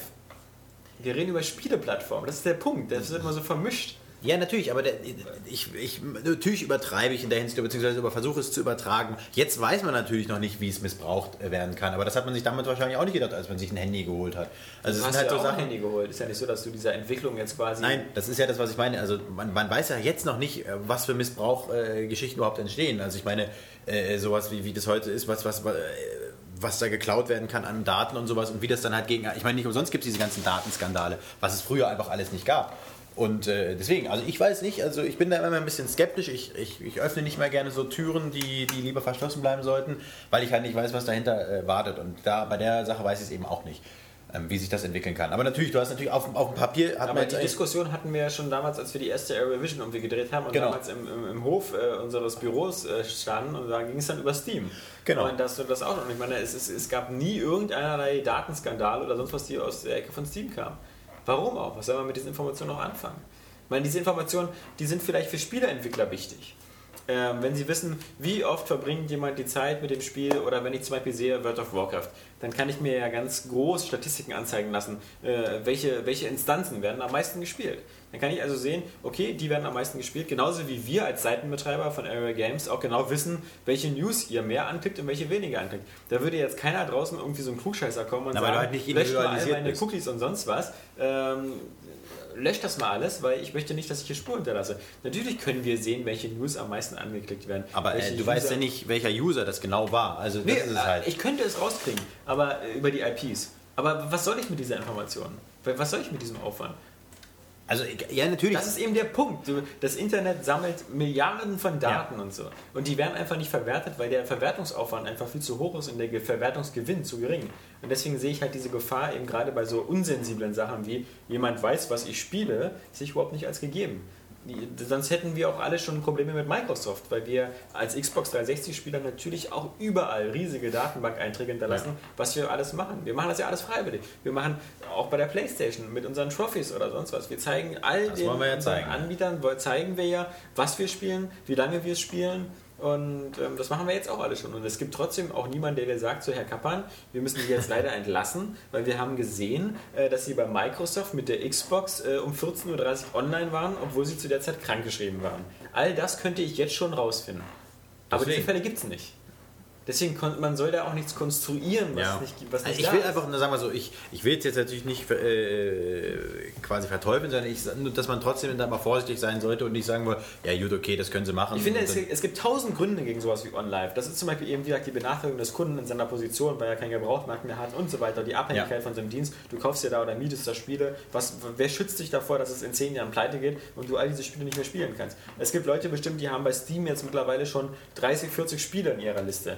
Ähm, es ist ein sehr unwahrscheinlicher Fall, aber es könnte ja sein, dass Steam oder Valve in fünf Jahren seinen Betrieb einstellt. Dann sind all diese Spiele de facto weg. Dieser, dieser, dieser Eigentumsanspruch, den man eben bei, bei physischen Materialien hat, wie bei den Spielen, die man im Regal hat. Und wir sehen ja bei unseren, bei unseren Zockerstuben-Rubriken immer wieder, dass die Leute da sehr viele im Regal haben. Die sind erstmal sicher, wenn, wenn morgen der Atomkrieg ausbricht, aber die Stromversorgung noch da ist, dann, man können die noch noch weiterspielen. äh, die anderen äh, äh, müssen da eine Pause einlegen. Und das sind so die Gefahren. Aber ich finde es halt albern, bei so Sachen wie OnLive oder so, dann, als, dann so irgendwie als erstes so mit Datenschutz oder sowas zu kommen. Das ist so eine Gefahr, die ich vernachlässigbar finde. ich hoffe. Ja. Also, ich Ja, hoffe, also dass es- gut, das ist jetzt in dem Zusammenhang wahrscheinlich äh, tatsächlich ein bisschen übertrieben. Andererseits muss man auch sagen, dass dadurch grundsätzlich die Hemmschwelle für sowas sinkt. Die Hemmschwelle ist schon ganz unten mit ja, Facebook ja, und so. ja, also, aber die, ja, das ist ja das Problem. So, die Leute nehmen das halt immer so an und da wird nicht mehr so richtig drüber reflektiert. Und irgendwann heißt es dann so, ach naja, nö, doch jetzt kein Datenschutzgesetz. So. Die Polizei darf jeden ausspionieren, weil das ist einfach sicher. Und ich wette, irgendwann kommen sie zu diesem Punkt, so, weil es grundsätzlich immer heißt so. das da- da Problem hast ist, dass das so, also Ausspionieren das- von 99% der Menschen einfach strunzlangweilig ist. Es, es besteht fast gar nicht irgendwie der Wunsch, dein Leben Na auszuspielen. gut, aber diese Daten können ja auch verkauft werden. Ja, ich aber meine, das weiß man auch nicht, ob OnLive dann jetzt halt sagt so, ah, okay, mhm, das spielt er, das spielt er, das schicken wir dann mal dem und dem Entwickler Ja. zu oder dann, dann wird der mit Werbung zugeballert, was das angeht. Also ein Missbrauch ist auf jeden Fall vorhanden. Dass du jetzt deswegen nicht unbedingt die, die schlimmsten mh, Nachteile daraus ziehst, das ist klar. Also du wirst jetzt nicht deswegen irgendwo entlassen, aber das ist natürlich die unterste, äh, trotzdem, der Weg wird vielleicht dafür geebnet. Dass Ja, aber das, das ist ja in dem Sinne kein Missbrauch oder so. Das ist ja in anderen Sachen wird das ja so oder so gemacht. Also nehmen wir mal an, ganz kurz, äh, beim Fernsehen. Ähm, beim Fernsehen äh, gucken bestimmte Leute bestimmte Sendungen. Mhm. Und äh, nach diesem Muster werden die Werbeblöcke verteilt. Ja. Das heißt also, diese, diese Erfahrung haben die auch. Die wissen aber auch, nicht individualisiert halt. Eben, das ist es eben der Punkt. ja, aber ob Werbung individualisiert ist oder nicht, das kann dir als Konsumenten egal sein, weil am Ende ist es immer dasselbe, nämlich Werbung. Aber da fängt es auch wieder an. Also Dein, dein, dein Menschenbild ist ja dann anscheinend wird- so, dass du der Mensch, äh, dass der so blöd ist, dass er quasi hörig auf Werbung reagiert. Nee, das nicht, aber trotzdem. Ja, aber, äh, Was ist denn das ja Schlimme, wenn ich deine irgendwie. Werbung dir personalisiere? Das will ich nicht, weil ich eben, weil es eben so ist. Meine, Aber was ist denn die, Gefahr daran? Die Gefahr ist, dass, dass du eben eben jetzt nicht die Werbung bekommst für Ariel und, und Persil, sondern in deinem Fall nur die Werbung bekommst für Kinderpornos und äh, genau äh, so. Ja, ne, genau. Aber, aber was ist aber, wenn ich das nicht will? Das, nur weil ich mich dafür interessiere, heißt nicht, dass ich dafür die Werbung will. In der Regel ist es aber gleich, also genau wie bei Sag Amazon. mal so, ich kriege lieber, also weil ich ja sowieso Werbung kriege, äh, das lässt sich ja gar nicht vermeiden, kriege ich lieber Werbung für Sachen, die mich interessieren. Ja, aber die Sache, das, Das ist der Punkt. ganz ehrlich. Genauso funktioniert Amazon. Wenn Ja, du bei Amazon eben. was kaufst, steht auch so, ah, sie haben japanische Mangas gekauft, dann können aber sie die, ich, die, die auch ja, ja, aber ich will einfach nicht äh, äh, runter reduziert werden auf so ein Objekt, wovon ein Profil äh, existiert, wo einfach sich quasi die, Was die heißt denn Konzerne. reduziert? Ja, vorher ist so, dass, dass eine Firma wie Coca-Cola dich gar nicht kennt und dir am Arsch vorbeigeht. Jetzt wissen sie nur, dass du keine äh, Fanta trinkst. Ja, genau. Und jetzt wissen sie quasi noch mehr, wie Also- sie mich quasi in dem Sinne manipulieren können, damit ich das mache. Um, also es ist ja nicht so, dass sie das machen, weil sie mich so mögen. Nee, natürlich kann man. Natürlich kann man einen manipulieren damit. Ich meine, Werbung, ich, sonst würde es das nicht geben. Werbung ist eben dafür da, damit man sie registriert und man, sie, sie äh, natürlich hat sie einen Einfluss auf das Kaufverhalten, auf jeden Fall. Also keiner kann mir sagen, dass nur weil er als Ariel in der äh, Werbung kommt, äh, kaufe ich das. Natürlich, so ist es nicht. Trotzdem weißt du automatisch, so, ah, okay, du kennst diese Marken, du kennst diese Marken. Wenn einer die Marke nicht hat oder so, dann guckst du und rümpfst die Nase. Also du bist schon konditioniert, aber das wird jetzt auch eine Grundsatzdebatte. Das ist ja deswegen. richtig, aber andererseits ist es ja auch ein Nee, Vorteil, aber- sonst nee, aber ich will- über alles informieren. Das ist So, das- müsstest ja jede Marke vor allem, vergleichen. vor allem wüsstest du ja sonst auch gar nicht, dass das Produkt existiert. Also ja, aber mir wird Und, einfach und das ist gut ist, weil das ist es ja meistens, sonst hätten sie kein Geld für Werbung, weil Nee. es viele gekauft haben. Nee, du hast- Vorher haben das Leute ständig schon verglichen. Trifft natürlich also, nicht auf alles Das zu. ich ist jetzt auch. Das ist, So, das, aber- das ist gewagt zu sagen, da, wo viel Werbegeld drin ist. Nein, nein, genau. das ist natürlich, Ja, äh, also- kann man nicht pauschalisieren. Ich will aber ist nur mich davor schützen, darauf reduziert zu werden, dass ich halt als, als Objekt äh, gesehen werde, auf denen einfach nur äh, da- das individualisiert beschallert wird mit Werbung und keine Ahnung was, nur damit man das mein, das mein Bestes möchte, nämlich mein Geld. Das will ich einfach Aber in dem Sinne bist du vermeiden. Das kannst du, also, du kannst dich da immer noch entscheiden, da- dem nachzugehen oder Aber trotzdem Das ist es schwieriger. Aber du Es bist ist- vorher eine Null und jetzt bist du eine Null mit ein paar Informationen. Nee, jetzt bist du eine Null, auf die also- jetzt auch noch eingewirkt wird. Du vor allen Dingen als intelligenter Mensch kannst dem natürlich Das nachgeben. glaubst so. du. Äh, Nein, nein. Andere Leute, Das ist muss der- ja muss ich sagen, also die, die Menschen, man wird ja schon beeinflusst durch das Bild. So wenn du halt einfach äh, Modelfotos hier auf der Straße siehst, so du, ich glaube, das Schönheitsideal, das wirkt einfach wirklich irgendwie ansozialisiert. So, das Ja. kann man gar nicht vermeiden, gerade weil man als Kind diesen Einflüssen irgendwie äh, äh, unterworfen ist, Ich, die brauch, man ja ich gar glaube, wir nicht brauchen einen. Grundsatzdebattenbuzzer. ja. Ja, äh, da hast du schon recht, aber mittlerweile bist du ja in einem Alter, wo du das einfach nicht mehr machen musst. Also mir zum Beispiel geht die meiste Werbung einfach komplett am Arsch vorbei. So, und äh, nur bei einigen Sachen denke ich dann ja. so, ach, könnte man mal probieren, aber eigentlich denke Genau. ich dann auch so, ach scheiß drauf, ist mir egal, ich mache jetzt was anderes. Meine, das ist ja auch die, die Geschichte der Werbung ist ja so, dass das Werbung hat ja angefangen, einfach nur um überhaupt Produkte vorzustellen. Genau. Ähm, von denen man vorher nichts wusste. Weil das ist ja ein völlig legitimes Anwesen. Ja, aber wenn du dir jetzt zum Beispiel, anguckst- Wenn ich zum Beispiel äh, bei Amazon äh, mir, mir irgendwie ähm, die, die ersten drei Asterix-Bände bestellt habe, ja, äh, und ich wüsste jetzt nicht, dass es noch mehrere gibt, ja, dann finde ich es ganz praktisch, dass mir Amazon sagt, vielleicht möchten sie auch Band 4 und 5 haben. Aha, cool, weil mir haben die ersten drei gefallen. Ja, klar. Ja. Aber, äh, ah, also du weißt, na gut, ist ja auch egal. Ich hatte jetzt Wir wissen, was du meinst, aber ähm, ja, das ist halt so. so Genau, ich meine, wenn du dir mal anguckst, was für eine Industrie mittlerweile dahinter steckt. Also ich meine, wie wir als, als Individuum darauf äh, schon... Ich meine, es gibt Experten, die wissen ganz genau, wo wir zuerst hingucken auf einer Seite und, und, und ordnen das alles genauso an. Also wir werden darauf reduziert als so ein Ding, das einfach möglichst optimiert wird, diese Sache zu kaufen. Oder eben das äh, gut zu finden. Es geht noch nicht mal darum, also ich habe mal mit einer auch mal gesprochen und die meinte so, das ist scheiß, scheiß drauf, äh, äh, ob du äh, äh, äh, das jetzt kaufst oder nicht. Also nicht natürlich nicht scheiß drauf, aber wichtig ist, dass du es erstmal kennst. Eine Werbung ist dann gut, wenn du ganz genau weißt, worum es quasi geht und was das Produkt ist. Das ist eine gute Werbung. Da ist nicht mit irgendwie so, so, also es geht nicht mehr um dieses, also es geht darum, deine Psyche so weit, ich meine, es gibt Gesetze ja, die darauf ausgelegt sind, es zu unterbinden, dass äh, eine Werbung so konstruiert ist, dass sie das Verhalten so unglaublich ähm, äh, beeinflusst, dass du das deswegen kaufst. Also zum Beispiel, wenn du jetzt einfach als Pizza, als Pizza Weil sie ein gutes Lebensgefühl vermittelt. Genau, die, was, warum, warum die verboten wurde. Warum müssen Ja, sie ja. die überhaupt verbieten? Ne? genau. Ähm, so, und, oder, oder Was bitte? Warum müssen sie überhaupt Zigaretten in, in, in Fernsehen verbieten? Ja, die verbieten sie, weil das Produkt angeblich schädlich ist und äh, Warum ist es in Kinos weil es aber erlaubt? auch äh, einfach auf die Nicht Art an und Weise vermarktet In Ja. Kinos wird es ja auch erlaubt. aber auch weil das Produkt schädlich ist. Also das man ja, mal Alkohol ist auch schädlich. Also das ist es. Äh, Aber deswegen wird verboten. auch schädlich. Es, es wird nicht verboten, weil die Werbung so manipulativ ist oder so, sondern weil das Produkt an sich schädlich ist. und natürlich ja. Nee, nee, aber ich kann das- noch erinnern, das dass früher Multivitamine- zuerst mal gesagt wurde, dass die, dass die das eigentlich auch nicht machen sollen, dieses, dieses positive Ja, Lebensgefühl ja zu vermitteln. genau, genau weil, sie, weil sie einen negativen Einfluss auf Jugendliche festgestellt haben.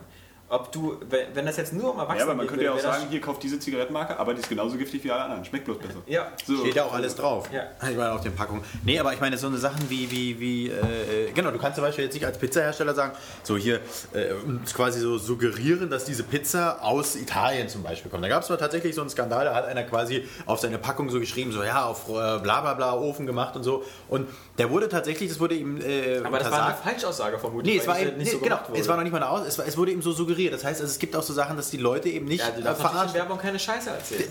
Genau, beziehungsweise du darfst die Leute nicht so weit beeinflussen, dass auch wettbewerbsschädigend ist. Also es ist halt, es ist, ein, ich finde, das ist so ein, wenn man sich das jetzt meine, mal, Nimm mal das, was du, was du bei Zigarettenwerbung vorwirfst, zum Beispiel, also bei, bei allen anderen Sachen, ähm, äh, hier, unsere, unsere Lieblingswerbung, die wir früher auch im Büro immer gesungen haben, ja, hier äh, Zott, der Sahne, ja, mm, das Weekend-Feeling, ja. äh, wird auch nicht verboten aus diesen Gründen. Äh, Würde man natürlich aus denselben Gründen verbieten, nach eurer Definition, wie man Zigarettenwerbung verbietet, weil es auch dieses, es gibt ein tolles Natürlich kam hinzu, dass es schädlich dann, ist. Dann, dann gibt es dann gibt's noch dazu eben sowas wie Toffifee. Nur da ist die ganze Familie zusammen und frisst Toffifee. Sonst scheinen sich die alle anzuschweigen. Ja, ich stelle mir gerade so eine Werbung vor, umzubringen, aber wenn sie Toffifee essen, da ist plötzlich Spannung und Spaß am Start. ich stelle mir gerade so die Werbung, Das Beste und die blödeste Sache ist, ist Mentos. Mentos the Fresh Maker. Fresh Maker. Das sind die Leute, die sitzen den ganzen Tag zu Hause, haben keine Idee.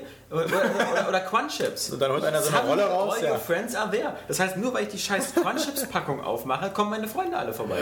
aber stell dir mal so eine, so eine Werbung so vor, die Familie so, so nicht so Zott halt eben, sondern so Marlboro. Und dann kommen die dann so rein und jeder zündet sich erstmal so eine Flupper an auf die Ja, also genauso Hm, war die. Zigarettenwerbung vor 20 Jahren. Ja. Ja. Aber Ich meine, mit dem HB-Männchen oder sonst was, da war immer so.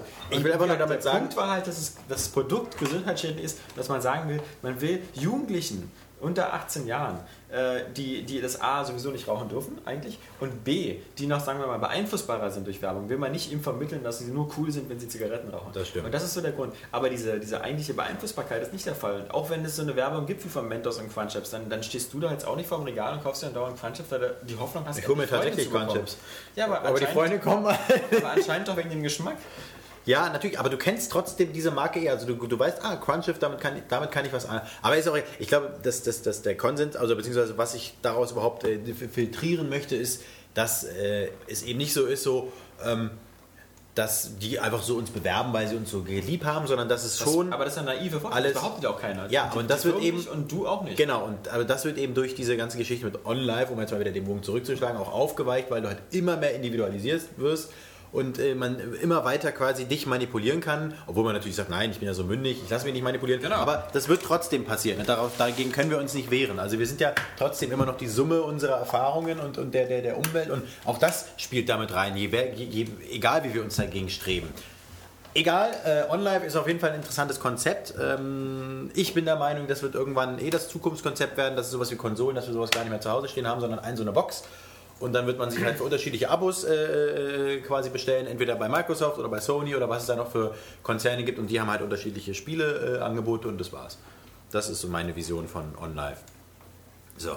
Ja, du bist so ein richtiger Visionär. Ja, nee, aber so könnte ich es mir vorstellen. Also so, so dieses, dass du nichts mehr in der Hand hast, sondern wirklich alles nur noch virtuell über Lizenzen abläuft und du dann, die sich dann halt darüber bekriegen. Und da hast du eine Nachricht bekommen. Das ist ja ein Ding.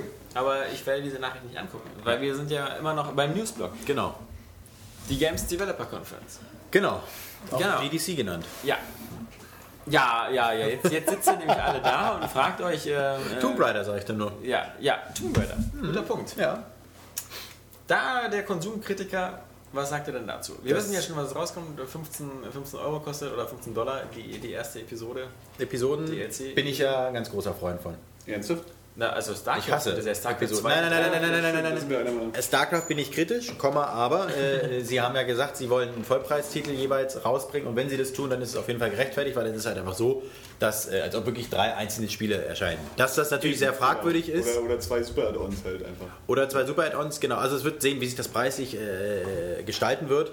Ähm, es ist StarCraft, wir wissen, also was die Jungs rausbringen, das wird gut. Aber natürlich, also wenn ich merke, die lassen mit Absicht, also wenn die, wenn die, wenn die im Add-on, wenn die es wagen sollten, einen Sanitäter einzuführen, dann fahre ich da hin und hau den einer auf die Rübe. Aber wieso? Du hättest es doch so oder so gekauft. nee, es geht so dieses darum, so dass sie bewusst, also das, wahrscheinlich wäre auch ein Add-on rausgekommen, das neue Einheiten einführt. Also wenn das natürlich wird ein der, Add-on mit der neuen Sani, der Einheiten kommen. kam ja auch erst mit Boot War. Genau deswegen. Also sie haben es ja schon gemacht. Ja, aber verstehst du, also sie haben ihn ja wieder rausgenommen und äh, was ich eine der bescheuertsten Entscheidungen überhaupt finde, äh, stattdessen heilt jetzt ein, ein Dropship, sehr merkwürdig.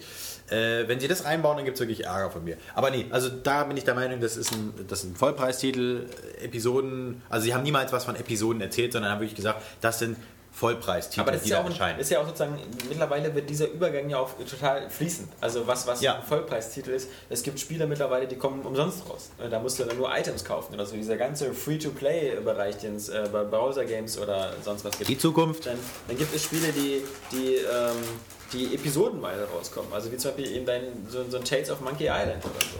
Das ist ja, ähm, die einzelnen Teile kosten 8 Euro, alle zusammen 35 Euro. Also diese, diese Grenzen, was ist ein Vollpreistitel, die, die verschwimmen ja immer mehr. Noch dazu die Geschichte mit dem DLC. Äh, ein Vollpreistitel ist ja quasi mittlerweile nur so die Startrampe für das Spielerlebnis.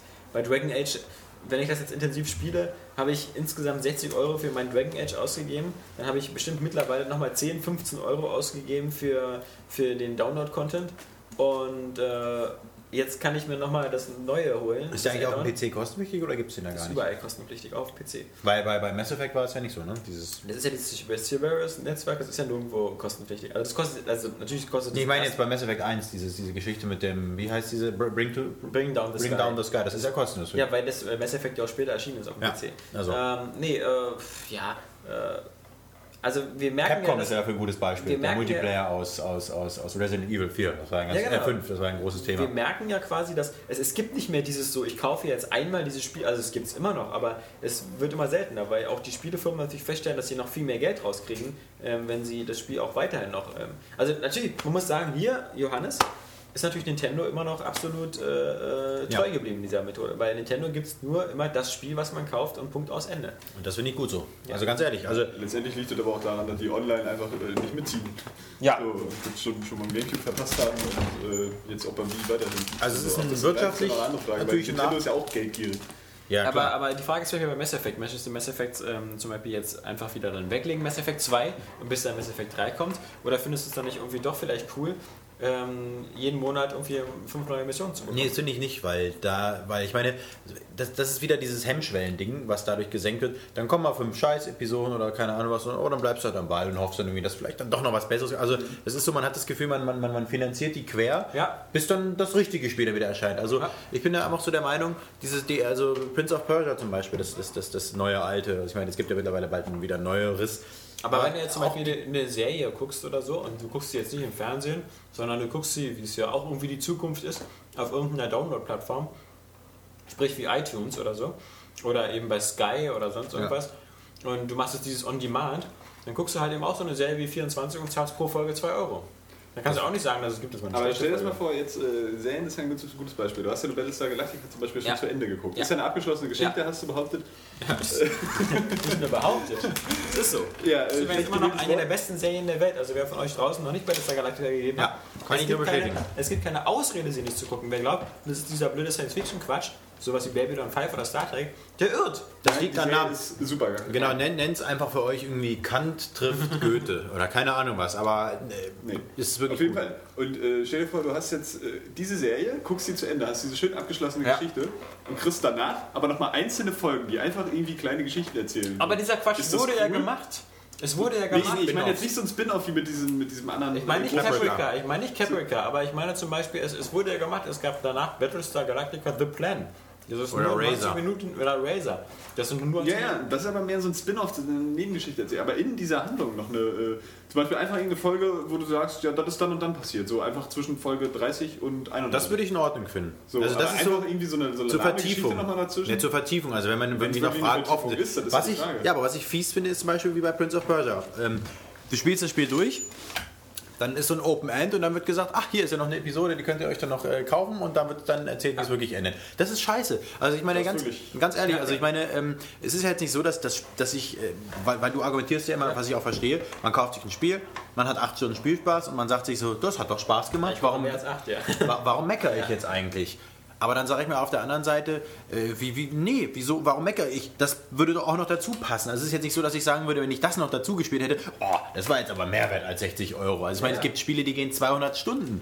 Und äh, ich meine, in Baldur's Gate 2... Was zum Beispiel bei deinem, bei deinem Beispiel, bei Prince of Persia, da kann ich ja, also ich kann verstehen, wenn man da angepisst ist, Ja. aber ich kann es noch verstehen, warum man sich diesen DLC kauft, weil Genau. eben das Ende noch haben Aber will. das ist doch, das kann es doch aber nicht sein. Bei Ja, Assassin's aber Creed nie 2 so ist es ja zum Beispiel so, eben dieses, dass da so diese zwei Kapitel nachgereicht worden sind, dieses Battle of Folly und sonst was, Ja. die ja eigentlich vorher schon im Spiel drin waren. Das heißt also, du bekommst auch gar keine weitere Geschichte. Sondern Genau. du bekommst halt.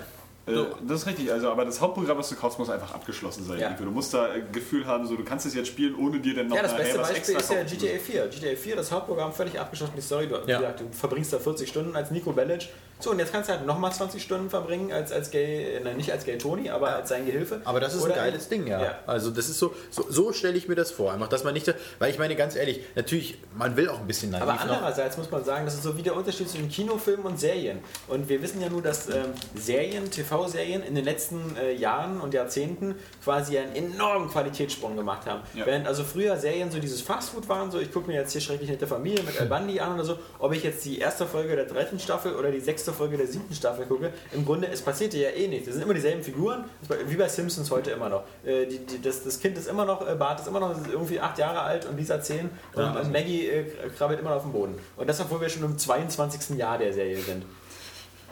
Aber dann haben wir eben so Serien wie, wie, wie in 24 oder so. Und ähm, da musst du eigentlich jede Folge gucken und dann Ja. Lost. Du musst immer jede Folge gucken. Und, äh, Das ist auch der Vorteil in Serien, die können viel geileren Spannungsbogen aufbauen. ja, aber in die Richtung versuchen es ja äh, Spiele jetzt auch zu machen. Ja, Deswegen aber sage ich ja, dieser Vollpreistitel, Lustig, dass dieser Begriff bröckelt. Ja, aber dann sollen sie es auch cool machen. Also ich meine, Ja. dann, also ich meine, was geil wäre, also das finde ich auch schade bei Mass Effect 2. Dass du Es- da deine Stats nicht übernehmen kannst. Ich meine, wie schön wäre es mit Ja. deinem Typen, den du dir da aufgezogen, mit dem du so viel durchgemacht hast, den dann mitzunehmen. Einfach, weil das- ist halt einfach so. Die Sache ist natürlich die, das haben wir auch schon andere Spiele gezeigt, das Problem ist halt einmal, es wird ja schon gemacht im Sinne von, dass deine Entscheidungen übernommen werden, was wichtig ist für dieses konsistente Universum. Auf der anderen Seite, wenn du das wirklich so machen könntest und ich würde jetzt, du würdest jetzt deinen Level 60 Typen übernehmen, dann ist jetzt die Frage, was machst du denn jetzt mit den Leuten, die Mass Effect 1 nicht haben? Fangen die an mit einem Charakter, der auf Level 0 ist und haben dann ein bockeschweres Spiel, wo du einfach nur durchflanscht mit deinem 60er? Nö, Oder du kannst ja einfach so machen, wie sie es auch gemacht haben. Ich meine, wenn du, wenn du Teil 1 noch weiterspielst mit deinem Charakter, sind die Gegner auch automatisch schwerer. Das, ja, aber das- dann das hast du ja, kein, hast ja in dem Sinne kein, kein, das ist ja wie bei Oblivion und, und, und Fallout, dann hast du in dem Sinne ja keinen Vorteil durch deine hohen Stats. Nee, darum geht es auch nicht, aber du hast ja halt schon so einen, so einen, ja, naja, doch, schon. Also ich meine, du hast halt so einen individualisierten schon. Also es geht um dieses, du hast eine Beziehung zu dem aufgebaut. Es ist doch Aber das geil, ist ja wenn der die. Entscheidung. Das ist ja viel wichtiger. Ja, aber es ist nur Also, Entscheidung. Die kannst du, wenn du, wenn du das nicht vorgespielt hast, klickst du halt einfach an, wollen sie die töten oder nicht, oder wollen sie die freilassen oder Das sind nicht. ja, aber es sind ja im Mass Effect schon ein paar mehr Sachen. Ich glaube, es sind vier Stück oder sowas. Nee, nee, nee, das sind die Entscheidungen, nee, nee, also sind der Entscheidung, er, er nimmt äh, mindestens zwölf Spielpunkte raus aus dem Spiel, die äh, übernommen werden. Na, was kann das, da gemacht werden? Ich meine, ob der jetzt die, die, die, die, die Königin freilässt oder nicht, ob du Rex Nein, es gibt ja auch zum Beispiel die Journalistin, die du auf der Level triffst, Ja. mit der man ja im ersten Teil zusammengearbeitet hat oder nicht. Genau. Und es gibt ja noch andere Figuren. und so. Spoilert man nicht Das so. sind, ähm, Ja, aber das ist, sind, oh, Johannes, ey, irgendwann Aber das spoiler ist- ich dich tot, ey. Das sind ja so Sachen, die, die, die werden ja vom Spiel äh, so als Kleinigkeiten eingebaut.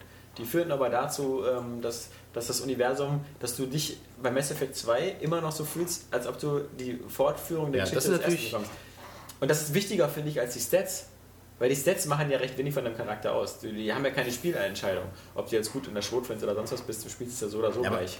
ja, das stimmt natürlich auch. Aber es wäre einfach schön gewesen, so als netter Fanservice. Und bei Ah, Baldur's Gate war es ja so, äh, bei Baldur's Gate 1, wenn du das dann zu Ende gespielt hast und dann Baldur's Gate 2 importiert hast, dann konntest du deine Charakterwerte übernehmen, aber wenn du eine neue Figur erschaffen hast in Baldur's Gate 2, hatte die die entsprechenden Erfahrungspunkte auch schon, dass du die verteilt wurdest. Also du warst fast genauso stark. ist ja geil. Und ähm, ja, deswegen irgendwann würde sich das Ja. zu Tode.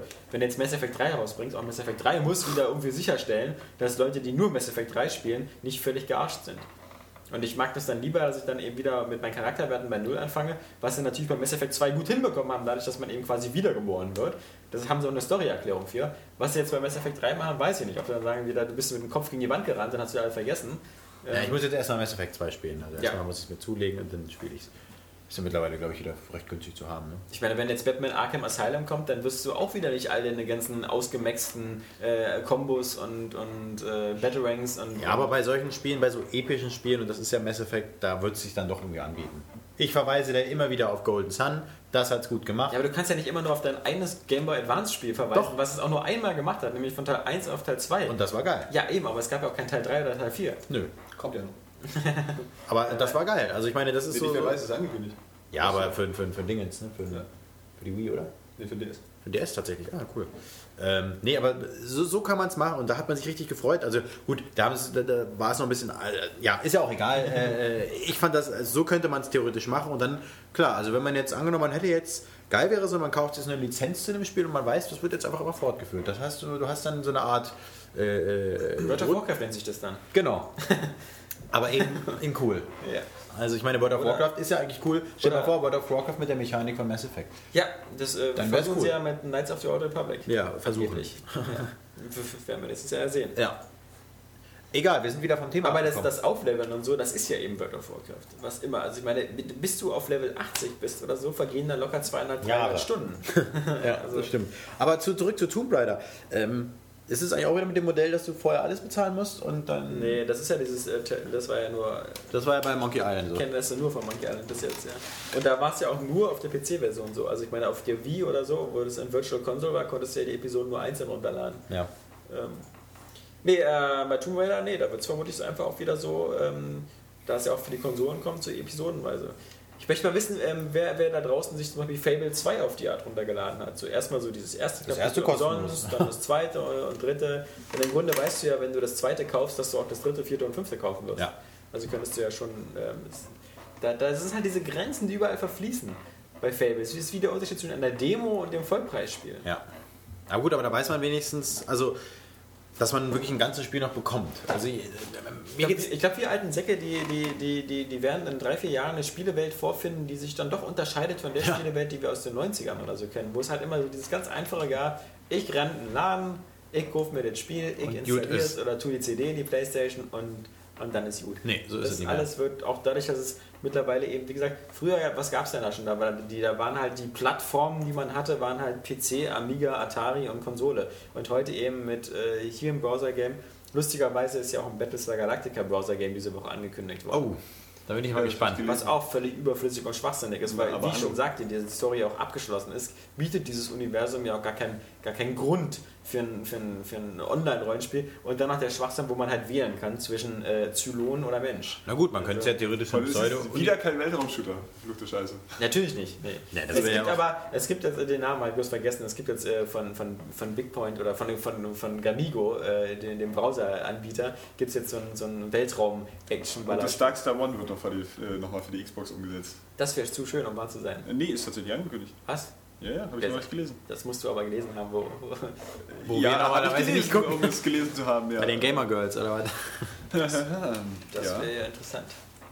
Habt ihr euch auch aber das Video das Ist ja nochmal? ja, ist ja halt. von Blue Byte halt. Aber Also, du hast es ja, du hast es ja auch schon ich habe schon durchgespielt. Ich Ja. find's gut. Also, es war halt so ein, so ein also für, gerade dafür, dass es vom deutschen Entwickler war, war es halt erstaunlich nah halt eben an Freelancer und Co. dran. Ja. Hatte zwar vielleicht eine etwas holprige Präsentation, aber, aber die, die Weltraumgefechte waren in Ordnung. Freelancer. Übrigens ist mir mal aufgefallen, ich hätte gern so ein Auto wie ein Mass Effect, dieses Ding. Das fand ich geil, was einfach überall rüberfährt. Das ist, äh, ich, ich weiß noch, wo ich das erste Mal diesen wir Marco reden- gefahren bin. Ja, wir reden jetzt vom ersten, weil genau, Genau. zweiten gibt es ja nicht mehr. Genau, aber wo, wo ich so auf, dann dachte ich so, nee, da kommst du nicht rüber. Ja, über die. Steigung, die, Und das ist scheißegal. Dann wird sogar an deiner Mutter hochkommen. Ne? Genau. Ähm, nee, das war auf jeden Fall lustig. Schön. Ja, ähm, dann ähm, zu diesem äh, peniswitzarmen Podcast zum Ende ähm, äh, kommen wir noch zu unserem Movie-Blog, weil wir hatten natürlich die Oscar-Verleihung und, das, und vielleicht den einen oder anderen Film, den wir gerade gesehen haben.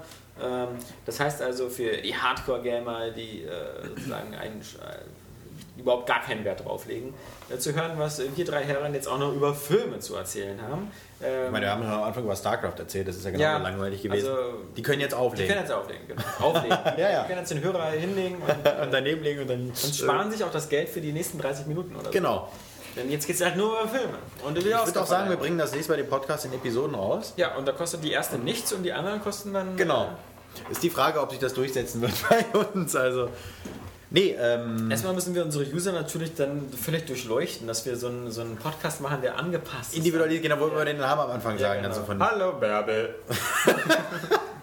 Das gibt es übrigens einen geilen Klingelton auf 9011, äh, muss ich noch kurz sagen. Ist mir jetzt auf, fand ich total cool. 9011 ist eine Art äh, äh, Hör. Ja, Hörding. Also eine Internetseite, da kann man sich Fußballergebnisse angucken und da gibt es auch einen Radiostream.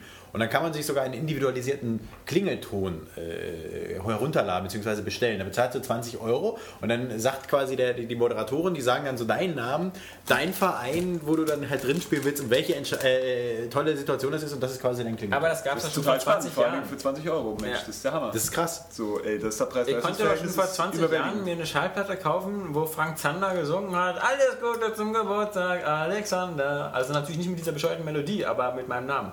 Und da gab es einfach davon 300 Schallplatten, je nachdem welchen Namen du hast. Ja, aber da konntest du tatsächlich individu- individu- also er hat es wirklich nur für dich gemacht, deswegen bezahlst du auch 20 Euro. Also er spricht wirklich deins, also es ist jetzt nicht so mit so, und da schießt Alexander Ja, Kappan auf das Tor von Schalke 04. Also das ist jetzt nicht so, sondern äh, der, der spricht das wirklich am Stück. Aber das nur so am Rande ist mir gerade äh, eingefallen, ich weiß nicht warum. Ich wünsche Genau. auch die, wäre es nicht eingefallen. Wir sind ja äh, äh, Oscar-Legionäre. Wir haben also auch äh, uns äh, vorgenommen, oder wir haben es auch getan, wir haben sie uns angeguckt und zwar wirklich live. Mit Steven äh, The Face Gättchen. Ja. Der war der Steven Hammer. Gettchen, der immer so äh, äh, irgendwie 20 Kilometer entfernt vom roten Teppich steht Ja. und sagt so, Guck mal da äh, hinten. da, da ist, äh, ich Stell mal den George Zoom Clooney auf gesehen. 400. Äh, ich glaube, der, der hat auch mittlerweile so eine Art Bannmeile. Da, Ja. der, der muss auch mal weiter weg sein. Ja, aber komm, Scott Orland steht neben ihm. Ja. Also, Ja. Der, der Mann, ist der, der, der. Filmexperte der TV-Spielfilme auch unter anderem. Ja, und der Cinema. Mhm. Der Auslandskorrespondent da. Ist ja beides derselbe Verlag, wenn ich mich nicht irre, nämlich Ja, die Milchstraße. Ja. Aber der Steven, äh, da war eine ganz erbärmliche Szene. Kurz bevor James Cameron kam, hat er sich doch, glaube ich, mit, ich weiß jetzt nicht mal mit wem unterhalten. Und er hat sich ja unterhalten, dann kam James Cameron und er so, ja, ja, da ist James Ja. Cameron, hat die komplett Ja. ignoriert. Das, Da war so eine erbärmliche. Szene. So. So, das war richtig, richtig krass. Sie Nee, bitte sterben, da ist jemand Wichtiges. aber ich fand die Oscar-Verleihung, ähm, überrascht. Also ich fand es schön, sie haben es äußerst klassisch gemacht, fand ich. Und das fand ich ganz gut. Das fand ich zum Beispiel ziemlich scheiße. Ich fand sie extrem öde in der Ich Präsentation. aber auch. Bis Ich auf fand- dieses super Dieses- gute Nacht-Video mit Ja. äh, Steve Martin und Aber ich finde also äh, zum Beispiel alleine schon mal, dass wir so zwei Moderatoren hatten, eben Steve Martin und Alec Baldwin, die Ja. kamen viel zu selten vor. Das stimmt. Es gab keine richtigen Movie-Spoofs, außer halt dieser Paranormal Activity-Einlage Ja. da. Oh, die war aber auch was gut. Ja, aber Äh, Tränen gelacht. ja. Aber sonst war, also ich meine, wenn ich denke, allein schon letztes Jahr mit Hugh Jackman oder so, diese ganze gut. Musical-Nummer am Anfang fand ich viel beeindruckender als jetzt hier dieser Star von How I Met Your Mother. Neil Patrick Harris, Genau.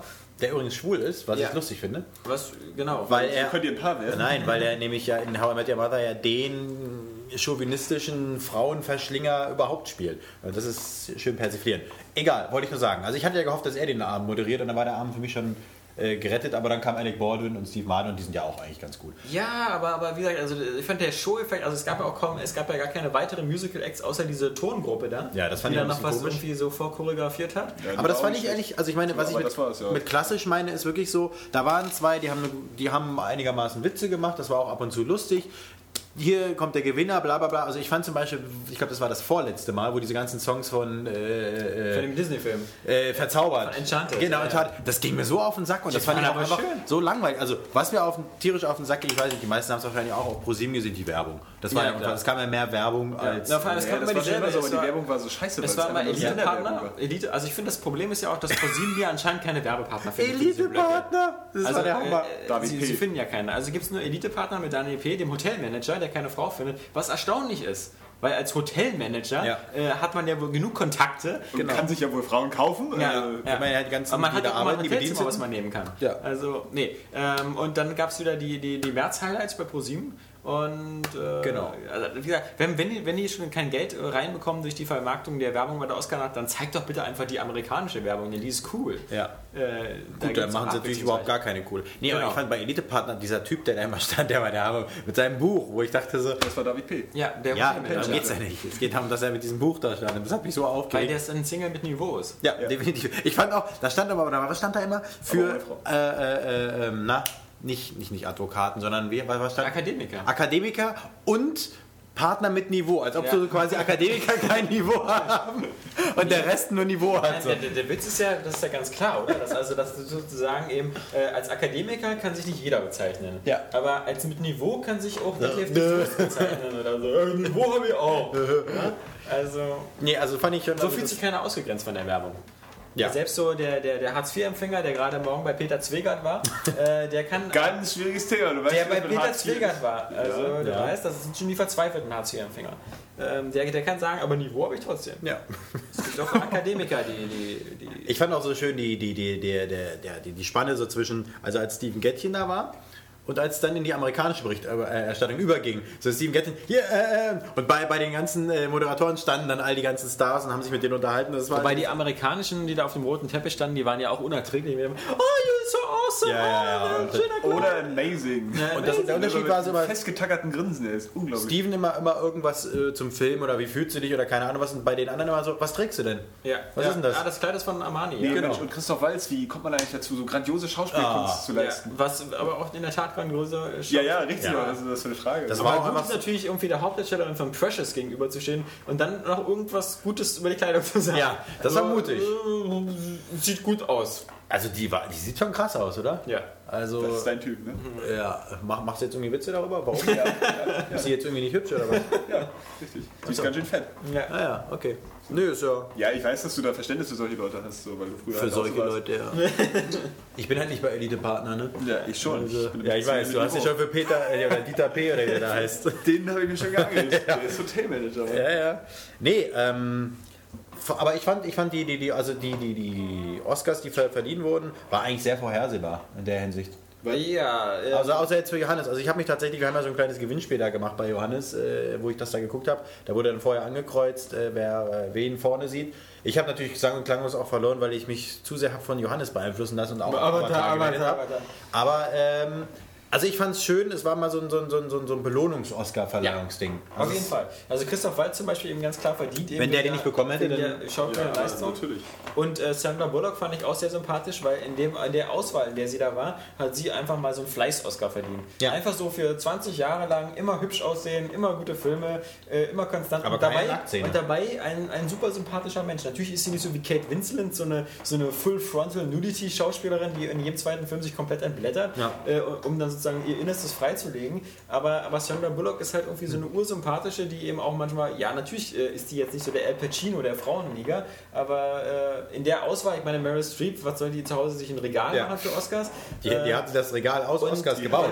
und, und die Fette, äh, um mal in Johannes Worten zu sagen, von Precious, äh, diese, die da in ihre Wurstpelle gezwängt war, ähm, da will ich sagen, es geht ja um Schauspielerei und ich unterstelle dieser Frau einfach mal, dass sie da nicht groß schauspielert, sondern sie ist halt einfach so jemand und ich finde, da muss man erstmal so also sein, ja. zwei, drei äh, Filme mal zeigen, dass man auch andere Rollen spielen kann, als einfach nur so sein eigenes Leben. Aus demselben Grund, finde ich, zum Beispiel hat Hugh Grant auch noch nie einen Oscar bekommen, weil Hugh Grant auch immer nur sich selbst spielt. Also Ja. äh, in, in 30 Filmen ist Hugh Grant immer so der 30, 40-jährige, Genau. Der immer zu viel Geld hat. zu, zu viel Geld haben. Auch schon mit 25. Ja, also bitte. Aber Und der erste, der, der, der den Zukunfts-Oscar bekommen hat, war ja Russell Crowe. Er hat ja einen Oscar für einen Film bekommen, der noch gar nicht da war. Weil ich, er hat, er hat ihn nicht, für, aus meiner Sicht niemals, hat er, für Gladiator hat er einen Oscar verdient. Aber für halt für Beautiful Mind. Also dafür hat er sich verdient. ja, Deswegen das, das da- gab es ja öfters mal, dass auch so Quasi mit Morgan Freeman oder sonst was so dann. Der Witz war, dass Russell Crowe ja dem Jahr davor schon für Insider nominiert war und da schon besser gespielt hat als in äh, Gladiator. Ja.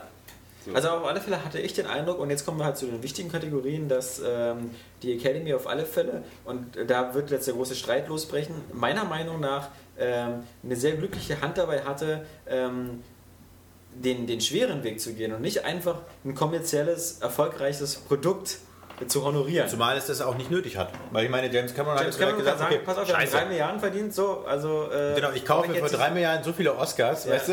ich kann mir irgendwie so einen lebensgroßen Oscar in Gold Ja. schießen lassen und habe immer noch Geld übrig. Ja, Ich kann die Academy kaufen und der Oscar heißt aber jetzt Cameron. Ja, ja, oder, ja. Der Avatar. Genau, das ist tatsächlich, dann ist nur so ein blaues hässliches to the Bild. Avatar ist. And the Avatar goes to. Ähm, nee, sehe anders. Also, sag mal so, ich finde jetzt nicht, dass... Äh, wie Also ich finde, also die Avatar-Oscars, die er bekommen hat, das waren ja drei, glaube ich, die, die technischen Sachen, so Sound-Editing, Sound-Mixing, da fand ich so ein bisschen schade, dass das Star Trek nicht noch irgendwie Genau. was bekommen hat, weil ich fand Star Da Trek hatte den jetzt nämlich besseren schon wieder Sound. was verwechselt. Nämlich die äh, Oscars für, für Tonschnitt und Ton hat nämlich äh, The Hurt Locker bekommen. Tödliches Okay, Kommando im stimmt. Deutschen für die Leute, die Okay, es nicht wissen. okay, okay. Und Avatar hat die für die äh, Kulissen und die Effekte und die Kamera gebracht. Äh, Genau. bekommen. So, und ich finde Völlig zu allein Recht, die schon, drei. Ja, ja, Das aber ist die Kamera Kulisse nicht, und. Kamera. Ich meine, das ist ja eigentlich ein äh, technischer Oscar, das ist ja Ja. genauso ein künstlerischer Oscar. Die Effekte, hm, ja, ist jetzt eine Sache so. Ähm, rede ruhig weiter, das wollte ich jetzt bloß mal Also ich kurz- wollte eigentlich nur sagen, dass also The Hurt Locker ist jetzt, finde ich jetzt natürlich nicht jetzt ein Film, wo man sagen kann, das ist jetzt so ein Oscar-Meisterwerk oder sowas, sondern Das finde ich halt auch. das ist halt so ein, so ein auch. genau, aber er Und ist jeder halt andere, den ich gefragt habe. und das ist, aber ich glaube, was sie damit ausdrücken wollten, sie haben halt einfach so diesen, diesen, er war trotzdem äh, in irgendeiner Art und Weise, fand ich, ähm, bewegend beziehungsweise anders. Also er war halt nicht so ein, so, ein, so, ein, so, ein, so, ein, so ein, einfach nur so ein Film, sondern er hatte was. Also er ist in eine andere Richtung gegangen, er hat so ein bisschen mit ein paar Sachen gebrochen, auch so mit diesen, keine Ahnung, dass irgendwelche, äh, das, gut, das gab es wahrscheinlich auch in der Schmale Gerade auch schon, dass irgendwie Haupt, äh, also bekannte Schauspieler einfach sofort draufgehen oder sowas und diese ganze Das gab es sogar schon bei dem Steven Seagal-Film. Ja, Äh, äh, einsame, Einsame Entscheidung. ähm, mit Kurt Russell. ja. Ähm, nee, also das fand ich so, also er hatte etwas, also er hatte so einen Flair und er hat sowas versprüht, so dieses so, ähm, wir gehen einen anderen Weg ähm, und deswegen fand ich, hat er den, also äh, im Vergleich mit den anderen Filmen, hat er ihn fast verdient, also auf der anderen Seite hätte ich fast dann schon, wenn man Wobei jetzt, ich glaube- in ich Glorious glaube- Bastards hätte man ihm fast schon mehr genau. geben können. Also ich finde auch Inglourious Basterds ist auf alle Fälle der größere und bessere Kinofilm, einfach weil er auch von der Story so, so extrem frisch ist. Also dieses ganze Konzept Ja. dieser jüdischen Rache-Fantasie gab es vorher noch gar nicht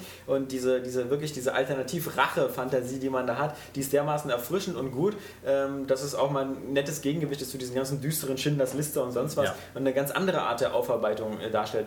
Aber äh, ich glaube, bei The Hurt Locker wurde auch so ein bisschen einfach die, die äh, Entstehungsgeschichte des Films mit berücksichtigt, nämlich dass eben diese Catherine Bigelow ja anscheinend da auch gegen, mit sehr vielen Widerständen zu kämpfen hatte und diesen Film auch sehr schwer finanziert bekommen hat.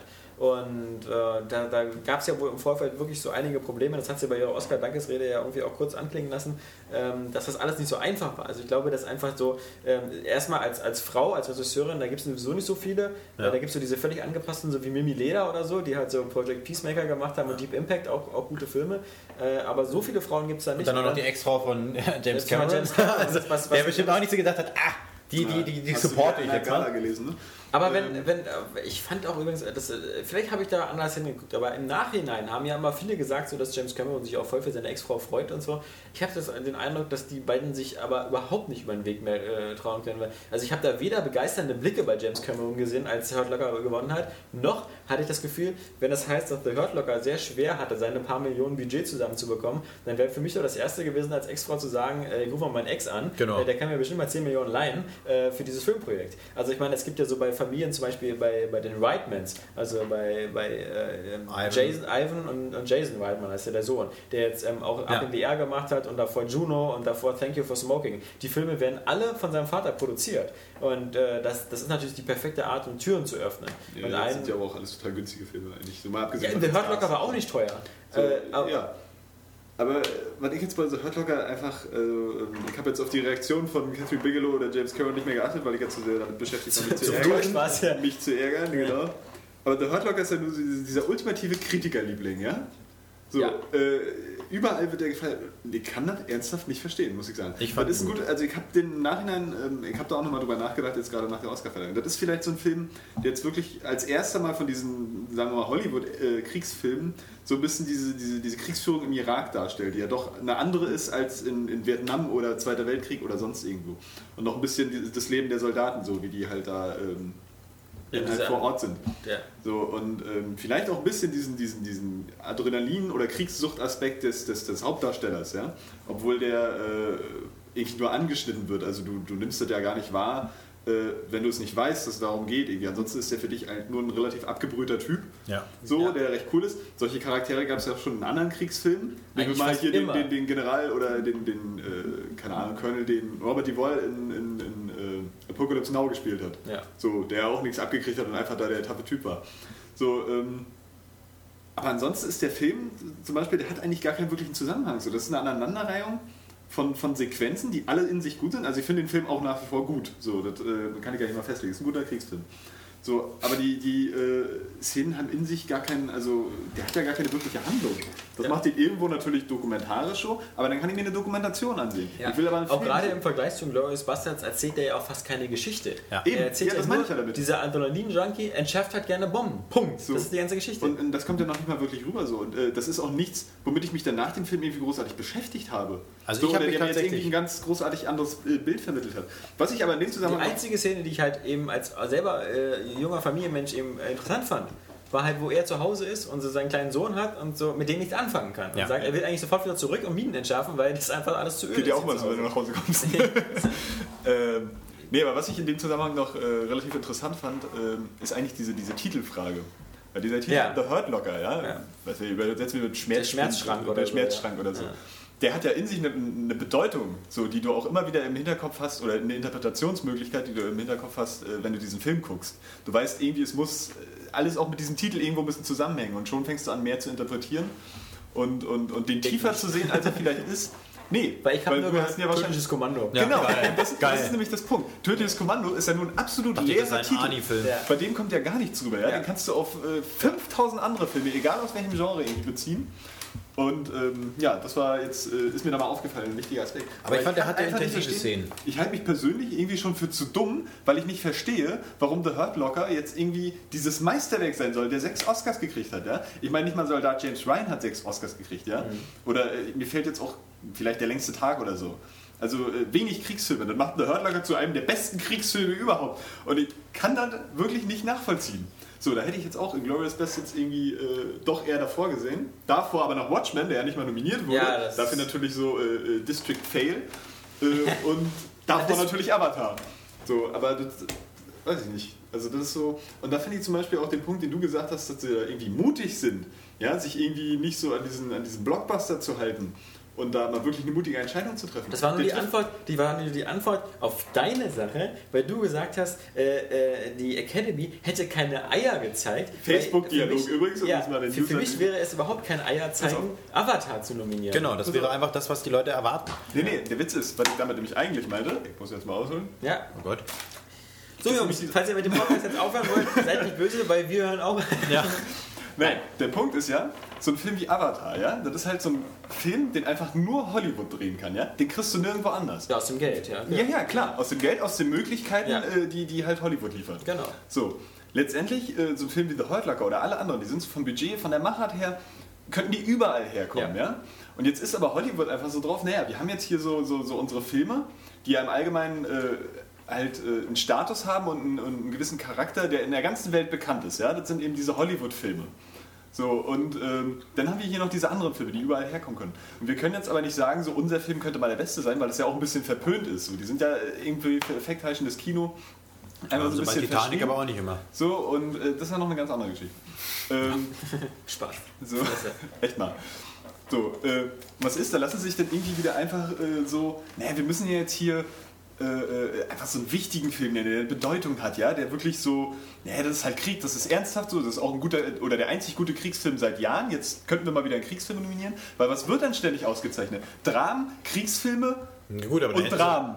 So, dann äh, hätten sie das weiße Band aber auch dann quasi überholfen müssen. Also ich meine, diese ja, das ist ja Thematik... kein wirklicher Kriegsfilm. den- Nee, aber es ist eine zum krasse, Beispiel, ernsthafte Thematik. Es gibt ja Aber aber, anstatt- so, aber zum Beispiel so eine, es gibt ja so einen Trend zu diesen äh, etwas seltsamen Filmen, weil zum Beispiel Departed oder The Departed ist ja auch überhäuft worden mit Oscars. Ist für mich einfach nur eine ganz normale Gangstergeschichte, wie alle anderen auch. Mit Jack Nicholson so, auch. äh, das, ist, das ist auch immer, das ist ja so ein Selbstläufer. Man muss ja auch davon ausgehen, da sitzen halt Menschen in der Jury. Ja? Die sind ja auch von den Einfl- Einflüssen nicht irgendwie gefeit. Aber so. manchmal ist es ja auch so, zum Beispiel wie bei der Herr der Ringe, ja, die ersten beiden Teile haben recht wenig Oscars bekommen. Der dritte hat dann ganz viele bekommen. Ja, das war doch aber bloß eine Entschuldigungsverleihung für die ersten, ja? Ja, aber auch also, weil der dritte der beste ist. Nee, also finde ich zum Beispiel nicht. Ja. Und ich finde auch nicht, Du dass er alle zwei Oscars verdient hat. Damals schon, heute finde ich den ersten am besten. So, aber ähm, Du kannst nicht, vorbei! genau das ist nämlich der Punkt. Da haben sie bei Herr der Ringe halt einfach so gefailt, ja? Also, weil das war schon einfach mal der beste Film in dem Jahr. Man muss einfach nicht A Beautiful Mind. Also komm. So, aber was ist so, da haben sie sich auch gedacht, nee, wir können jetzt hier nicht so ein Fantasy-Spektakel nehmen und so. Anstatt wirklich mal diese, diese Kinomagie, die sie selber nur erzeugen können, als einzige, wirklich auch mal zu würdigen. Das meine ich eben mit dieser Filmkunst, die Hollywood hat. Da einfach mal wirklich äh, den Arsch zu zeigen, irgendwie. Äh, Ja, aber ich meine, da, da muss man... wir, wir feiern jetzt auch mal uns, so, weil wir haben da einfach so einen super Film gedreht, äh, gemacht, wie ihn andere einfach nicht präsentieren können. Nein, wir nehmen irgendeinen Film, Aber der genauso gut hätte aus Israel Ja, kommen können. ja, ja, aber dann müsste ja auch Und jeder, auch dann müsste ja 5000 aber, dann müsste ja auch jeder Michael Bay-Film extrem viele Genau, Oscars nein, bekommen. weil eben Michael Bay diese Qualität nicht erreicht hat in dem Sinne. Naja, aber- also du kannst mir aber- nicht erzählen, dass wenn Michael Bay Avatar gedreht hat, Aber diese Film- Filme, die Michael Bay dreht, kann man auch nur in Hollywood drehen. Und genauso kann man Star Wars. Episode 1 nur in Hollywood drehen. Und das hat auch keinen Oscar bekommen. Richtig, Also ich richtig. das heißt halt- doch aber auch nicht, es kommen ja auch von diesen Blockbuster-Filmen aus Hollywood äh, im Jahr äh, 50 oder so raus, ja? Genauso aber diese kleinen Filme, da kommen im Jahr, so aus allen möglichen Ländern, sowohl äh, USA als auch aus allen anderen, kommen haufenweise so eine kleinen Filme raus, auch Kriegsfilme und sonst was. Und da dann jetzt einfach so einen rauszupicken äh, äh, und dann ist jetzt der Beste, so, da braucht mir keiner erzählen.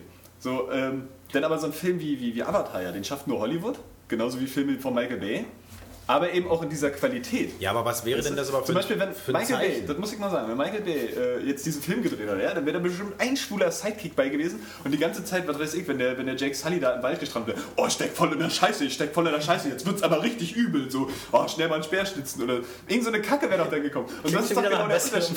Ja, irgendwie. Ich hätte gerade mehr Lust auf den Film. Äh, echt so die Prolos halt und du bist bloß ein Schleimerkack hier, echt. Nee, ganz ehrlich. So, ganz und was heißt, was wäre das für ein Zeichen? Also jetzt mal ohne Scheiß. Nenn mir doch mal bitte äh, irgendwie, mal abgesehen Jetzt von Herr der Ringe, äh, jetzt mal wirklich Titanic. die- diesen, diesen Ja. super Hollywood-Blockbuster-Film. Titanic. Titanic. Fällt dir noch einer ein, ist doch Titanic? aber, Titanic ist doch aber nicht, nicht, nicht so ein, also nicht dieser Blockbuster, also Nö, das ist ja auch nicht dieser 250 erwartete Millionen, Blockbuster. gekostet? Das ist immer noch, Selbst letztendlich Terminator ist- 2 hat ja auch ist das immer noch, äh, ja, das war ja auch so eine Technik-Oscars, die hat Matrix ja auch bekommen. Ich rede jetzt wirklich von bester Film und, und beste Regie und sowas. So, letztendlich geht es an, an Historienfilme, Dramen, wozu eigentlich auch Titanic gehört. Das ist ein Drama mit einer Katastrophe am Ende so, aber letztendlich ist der zwei Stunden lang halt Liebesgeschichte. Ja, gut. äh, So, und der äh, ist in seiner Inszenierung Dann ganz ist der auch ein. Drama, weil er am Ende. So, ähm, nee, aber nimm mal so einen Film äh, jetzt, jetzt wie Avatar oder Herr der Ringe. So, mir ein fällt Drama. mir- Sigourney Weaver stirbt. Spoiler! Danke. Nee, äh, du bist ja jetzt albern, weil du das einfach. Nee, ich bin nicht, aber du bist gerade komplett subjektiv. Du versuchst quasi deine subjektiven Empfindungen, wie du Avatar siehst, auf als Objektives zu übertragen, zu sagen, Deswegen müssen die den jetzt feiern. Also was würde das denn für eine Rechnung ergeben? Das würde die Rechnung ergeben, dass nur diese großen äh, Filme, die, die, die, die nur Hollywood machen kann und die so gut sind, du findest den gut, andere finden ihn eben nicht so impressive, äh, äh, dass die immer automatisch den Oscar kriegen. Was würde das denn, ich meine dann... Also ich erinnere nur daran, wie viele Leute Titanic scheiße fanden, als er damals rauskam. Also das war wirklich ich die Mehrheit viele. des da Todes. kenne ich auch nicht viel. Ja, kennt ihr natürlich nicht viele. Ja, ich kenne auch nicht viele, die Avatar scheiße finden. Das ist einfach das Problem. Außer Kenne ich schon So. wieder. Ähm, da ist ja auch wieder der Punkt, so, das ist ja immer diese gegenseitige Beeinflussung. Also ich will damit nur sagen, dass äh, natürlich verstehe ich deinen Punkt, das? aber du die bist gerade Subjektivität ist ja jetzt auch in dem Moment gar nicht angebracht. Ich äh, will ja gar nicht sagen, dass so ein Film jedes Jahr die Oscars kriegen muss, ja. Aber in hätte diesem auch- Jahr das war ja einfach ein außergewöhnlich guter Film in dieser Kategorie. und der war eben nicht außergewöhnlich so, gut. äh, doch. Genau das War ist es. schon. Verstehst du? Jetzt sind wir. Du sagst ja, andere sagen nein. Und das ist eben der Punkt. Ja, nee, Bei ja, Herr- toll, gut, das ist ja bei den Bei Herr der Ringe- bei Herr der. Ringe ist man sich klar. sagt da nein, so. Ja, dann ist man sich, das ist doch total Quatsch. Es gibt doch auch genug Leute, die Herr der Ringe scheiße finden. Die werden dann genauso zu dir sagen, nee, hat er nicht die, die sagen, ich habe das Buch gelesen. Das, äh, immer das Nee, nee, das ist, das ist total albern. So. Da ist seine Argumentationskette total eingebrochen. Aber es, gibt überhaupt ja, nicht. es gibt ja, es, ich finde, es gibt ja auch objektive Gründe, warum Avatar eben als Film nicht überragend ist. Geschichte, Lass so, mir- ja, Ende, Genau, wir die schon. Geschichte. Das ist ja nicht unbedingt wenn ich jetzt die Geschichte Film. Das ist nehme, richtig. die du so geil findest, die Geschichte. Nochmal, wie gesagt, es Du, gibt, pass auf, ich jetzt, gesagt, ich, muss noch mal, ich, muss noch geil mal, ich muss ihn nochmal nennen, den Steven Seagal-Film auf brennendem Eis. Auf brennendem Eis handelt davon, dass in Alaska eine böse Firma die Indianer oder die Eskimos, die da oben rumhängen, äh, vertreibt, weil sie da Ölbohrungen macht. Und Gene Hackman ist dieser Chef dieser bösen Firma. Und was kommt? Es kommt so ein Halbindianer, nämlich Steven Seagal, da oben hin und räumt ordentlich ab und äh, am Ende sprengt er die Ölbohrplattform. Und die gesamte Message, die ganze Grundgeschichte von Auf brennendem Eis, das bei Weitem kein guter Film ist, ist genau diese Geschichte. Naturvolk da, böser Konzern da, der böse Konzern will nur ausrotten, der böse Konzern will über Leichen gehen, um sein Geld zu verdienen. Jetzt kommt der weiße Naturbursche, äh, schließt sich diesen Ureinwohnern ein, haut ihn allen ordentlich auf die Fresse. Äh, man könnte darüber lachen, wie identisch die Geschichte ist. Und deswegen kann mir keiner sagen, also man kann bei Avatar viel sagen, aber dass es, dass es so eine besonders erfrischende Geschichte ist, die mal zeigt, wie das so wirklich ist in der Welt da draußen. Genau. Dass nämlich die Wirtschaft böse ist und dass diese Ureinmenschen irgendwie da erst so einen Weißen brauchen, der ihnen zeigt, wie man mit dem roten Drachen rumfliegt. Ja, das erinnert mich daran, dass Titanic ja auch äh, nur einmal im James Cameron-Film untergegangen ist. Ne? Und es gab ja auch noch nie einen Film, wo ein armer Junge dann seine Traumfrau Nee, also, hat, die aus äh, ganz kurz, Verhältnissen also der kommt. Punkt, die Geschichte, Mensch. die Geschichte von Äh, Avatar, die ist, ist, ist simpel, äh, holzschnittartig, deswegen ist der Film vermutlich auch so erfolgreich, weil irgendwie versteht diese Geschichte auch jeder. Die ist jetzt auch nicht, also wie gesagt, bei The Hurt Locker warum? haben wir drei vermutlich die Geschichte noch nicht richtig verstanden oder die Tiefe. Es gibt ja auch keine Geschichte in den Oder Filmen. bei Watchmen, bei Watchmen, den wir ja alle drei schon super finden. Ja. Bei Watchmen könnte man sich noch stundenlang drüber streiten, Ja. was genau die Message ist oder, oder so. Und da sind tiefen Schichten drin, die man nicht sieht. Bei Avatar gibt es keine tiefen Schichten. Ja, Äh, ganz klar. Firma böse, Naturmenschen gut. Wir sollten lieber mit der Natur im Einklang legen, ist alles gut. Außerdem- Aber jeder Mensch, der älter als zehn Jahre alt ist, dürfte diese Erfahrung schon gemacht haben im Leben. Außerdem darf man nicht vergessen, ich meine, wie der Titel auch beworben wird. Also Avatar wurde ja auch immer, ich meine, das war der IMAX-Titel. Der IMAX-Titel, der, der für die ganze Familie ist. Das Der heißt also, 3D-Titel zumindest. genau, der Prozent zu 3D-Titel, viel. genau. Also das ist halt einfach so, die Technik stand Ja. immer im Vordergrund. Es war immer Avatar und James Und Cameron. für viele, für viele wette ich, die Avatar, also deswegen hat er ja auch drei Millionen Zuschauer, äh, Milliarden, nee, drei Milliarden Umsatz gemacht. Für, äh, wir kennen ja selber viele Leute, die sonst nie ins Kino gehen. So meine Mutter oder sonst was. Diese Leute, die gehen haben den gesehen. Die haben den gesehen. Aber nicht, weil sie endlich mal diese geile Story miterleben wollten, diese coole Kamera. Weil das ist der erste 3D-Film, den die sehen. Genau. Alle, die haben, ja, die ja- haben nicht ja- ist ja Final auch okay. Destination 3D gesehen oder, oder äh, äh, hier Monster vs. Aliens oder, oder was es alles gab. Aber das ist für die der erste Jetzt 3D-Film. betrachtet ihr ja trotzdem schon wieder den Erfolgsaspekt, so, den, der für mich auch gar nicht wichtig ist. Sicher, ich habe den auch, das war auch mein erster 3D-Film. Nee, aber darunter so, versteht man, dass der äh, Film auch nicht den, den, den Fokus darauf legt. Verstehst du? Wir dürfen nicht vergessen, es geht um den besten Film. Und ich meine, wenn man sich jetzt mal so die, die, die, die Anfänge anguckt vom Oscar oder eigentlich die Grundidee, geht es eben nicht darum, dass der Beste gleich der erfolgreichste ist oder so, sondern auch, dass der Beste wirklich von seiner Geschichte, von, seinem, von dem ganzen Zusammenspiel, dass das wirklich Genau. der beste Film ist. Ja, und das ist So. für mich bei Avatar einfach der Fall. Aber, aber wenn ich schon Story, Regie ihr, ihr, und so haltet alles euch ja, wegpacke, genau, ihr, haltet, ihr haltet euch ja schon an der Geschichte auf. Und zum Beispiel die Regie, das ist doch nochmal wieder eine ganz andere Geschichte. So, äh, weil die Regie ist ganz hervorragend. in diesem- Man muss ja auch mal in Betracht ziehen, die Nominierungen sind ja trotzdem mal irgendwie auch noch äh, wenigstens, ähm, na, ähm, wie sagt man? Eine Klassifizierung einfach äh, für, für die Qualität. Ja. So Ja. letztendlich, auch wenn er jetzt nicht gewonnen hat oder so. Aber diese Geschichte ist, äh, ist einfach und die ist schon mal da gewesen. Das ist gar keine Frage. So, das hat es ja auch äh, in anderen Filmen schon gegeben. So, aber das ist ähm, nicht so wichtig, wenn sie trotzdem einfach liebevoll und, und, und, und ernsthaft und leidenschaftlich umgesetzt wurde. So, und vor allem mit dieser Detailtreue, die Avatar bringt. Und dieser, dieser, ähm, ja, da muss man doch aber tatsächlich mal sagen, die ja auch diese gebracht Narität. oder so. Ja. Was heißt denn, also ich finde es immer so, ähm, Also es heißt dieser, dieser ganze Look Geschichte und so dieser ganze Look von, von Avatar, diese, und diese Detailtreue, die halte ich für Hollywood-Produktionen mittlerweile für selbstverständlich. Ist wenn aber nicht. fremde Wenn du Welt dir mal mache. in den Transformers anguckst, das ist genauso. Da kann ich auch sagen, Ja. das ist total super. Guck mal, da oben an deinem Kopf das kleine Rädchen, hat ja, aber das nicht so ein Universum geschaffen, das wirklich einen Zuschauer so dermaßen reinzieht. Ne, muss ja auch nicht, weil er in der Das ist, ja, jetzigen Welt das ist ja spielt. jetzt eine, andere Geschichte, als ob du jetzt ja, einen detaillierten Transformer, also diesen, diesen Roboter einfach Ja, ja. irgendwie gestaltest. So, das ist sicherlich ein technischer Aspekt, ganz beeindruckend. Aber dann müsstest du ja aber der jeden- Film schafft es Aber ja nicht ich wette zum Beispiel, dass George Lucas sich auch total viele Gedanken gemacht hat, wie in scheiß äh, Gangwang oder so, wie da die Stühle aussehen. Genau. Da, da wird es bestimmt einen Sinn für geben, dass diese scheiß Wasserquallen Richtig, da auf den ich Stühlen ja auch von der- von der Oder warum die Prinzessin ist, sind weißt so, weißt du, diese, die, das, das machen So, die alle. Wie mal Michael Bay, so, weißt du, wenn dann hier äh, Jack Sully so auf, auf die Neytiri gekommen ist, oh, du bist aber ein echt krasses Teil, so, weißt du, für einen Stamm von, von den Navi, so,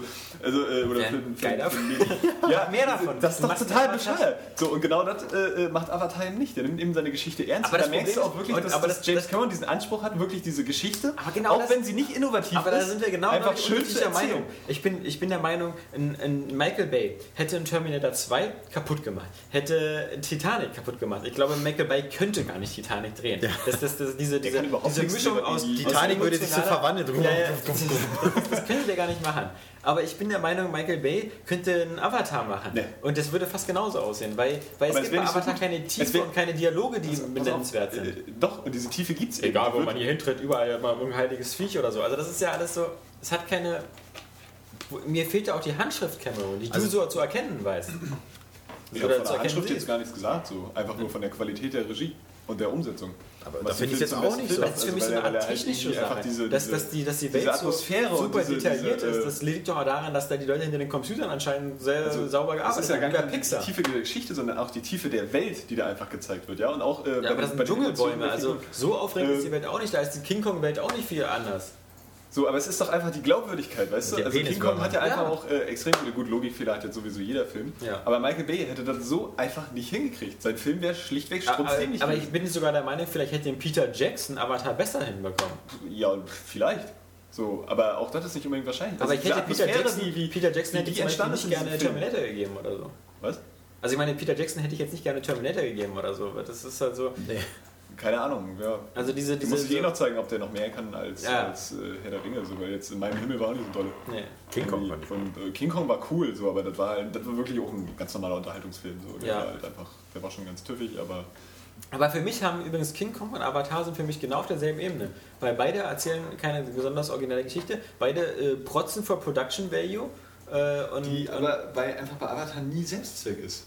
Doch, ich Das finde eben genau das ist es. Gar nicht. So, also alles, du, du hast nie irgendwie das Gefühl, in dem, also mir geht es zumindest so, ich habe nie das Gefühl in diesem Film, äh, sie drehen jetzt eine Szene, nur weil sie gewisse Effekte zeigen müssen. Wie es zum Beispiel bei 2012 oder. Natürlich, oder Genau sobald die das auf dem ist es Planeten doch. sind, so, Oder- sobald die auf ihrem Planeten sind und er latscht da alleine rum, kommt dieser Angriff von diesen, von diesen Stirndingern da. Diese, diese, das ist doch so ein, so ein typischer Show-Off-Moment. Der ist das erste Mal Avatar, äh, rennt da rum und dann erzählt sie doch mal so, äh, jetzt nicht rennen oder jetzt rennen. Und jetzt, äh, du, du kennst es bestimmt auswendig, weil du hast den Film mal gesehen. Aber diese typische, so, das war wieder so eine Action-Szene bei The Book. So, die sind jetzt neu auf dem Planeten, jetzt müssen sie erstmal die gefährliche Flora und Fauna kennenlernen. Indem da jetzt erstmal erst diese komischen Wölfe angerankommen und danach diese riesen äh. Stampede oder so. Das ist aber trotzdem ein Punkt, der äh, für die Geschichte nicht unwichtig ist, weil nachher kämpfen die ja mit. Du hast sie ja quasi nochmal etabliert, genau. Ja, wow. Das ist ja, diese Welt Cool.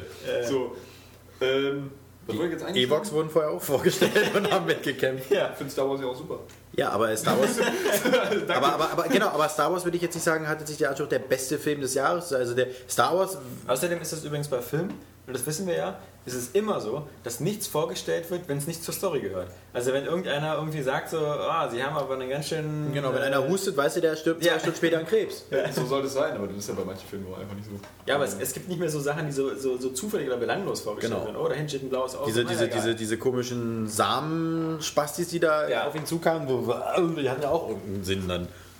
Also, ah, Ich weiß ja, was Ist du meinst, aber ich glaube, das Diskussion jetzt schon 5000 Mal. Das Problem ist- weicht auch von meiner Meinung einfach. Ja, du ziehst halt einfach die Magie aus dem, äh, also du siehst, du siehst das Gesamtbild, aber ich finde einfach, der Film protzt eben zu sehr mit seiner Technik, weil so wird er auch angekündigt. Darfst nicht ver vergessen, was er für ein Publikum ansprechen soll. Und er soll halt ein möglichst breites Publikum ansprechen. Und ich bin einfach der einfach Meinung. Jeder Film. Und ich- nee, nee, nee, nee, das will eben nicht jeder Film. Na, aber hallo. Ja, genau. Jeder Film möchte Also, The gerne. Hurt Locker möchte ja nicht viele Leute ansprechen. Oder- oder er sich ja anders machen. Hostel ist natürlich für die, also Letztendlich willst du doch Film drehen, aber du willst doch trotzdem, äh, dass jeder den gut findet. Eigentlich Nein, nicht. eben also nicht. Die Leute wie Woody Allen drehen seit 30 Jahren immer dieselbe Art von Filmen für immer ihr Publikum. guck dir mal Daniels Filme an. Ja.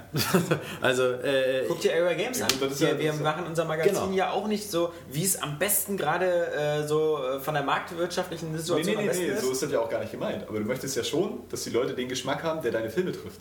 Ja, nein, du möchtest du nein, nein, du, Du möchtest es gerne als du möchtest deine Vision, deine Vision möchtest du den anderen Leuten nahebringen. Ja. Und es geht eben äh, äh, eigentlich nicht darum, dass das möglichst viele gut finden, sondern, sondern dass die Leute, die das verstehen, das auch so verstehen, wie du das meinst. Natürlich, natürlich muss Ja, man dann auch wirtschaftlich denken. Nein, das eben nicht. Nö, das kannst du ja nicht erwarten, weil wenn du, wenn du selber weißt, deine Vision an sich ist jetzt nicht unbedingt massenkompatibel. Ja?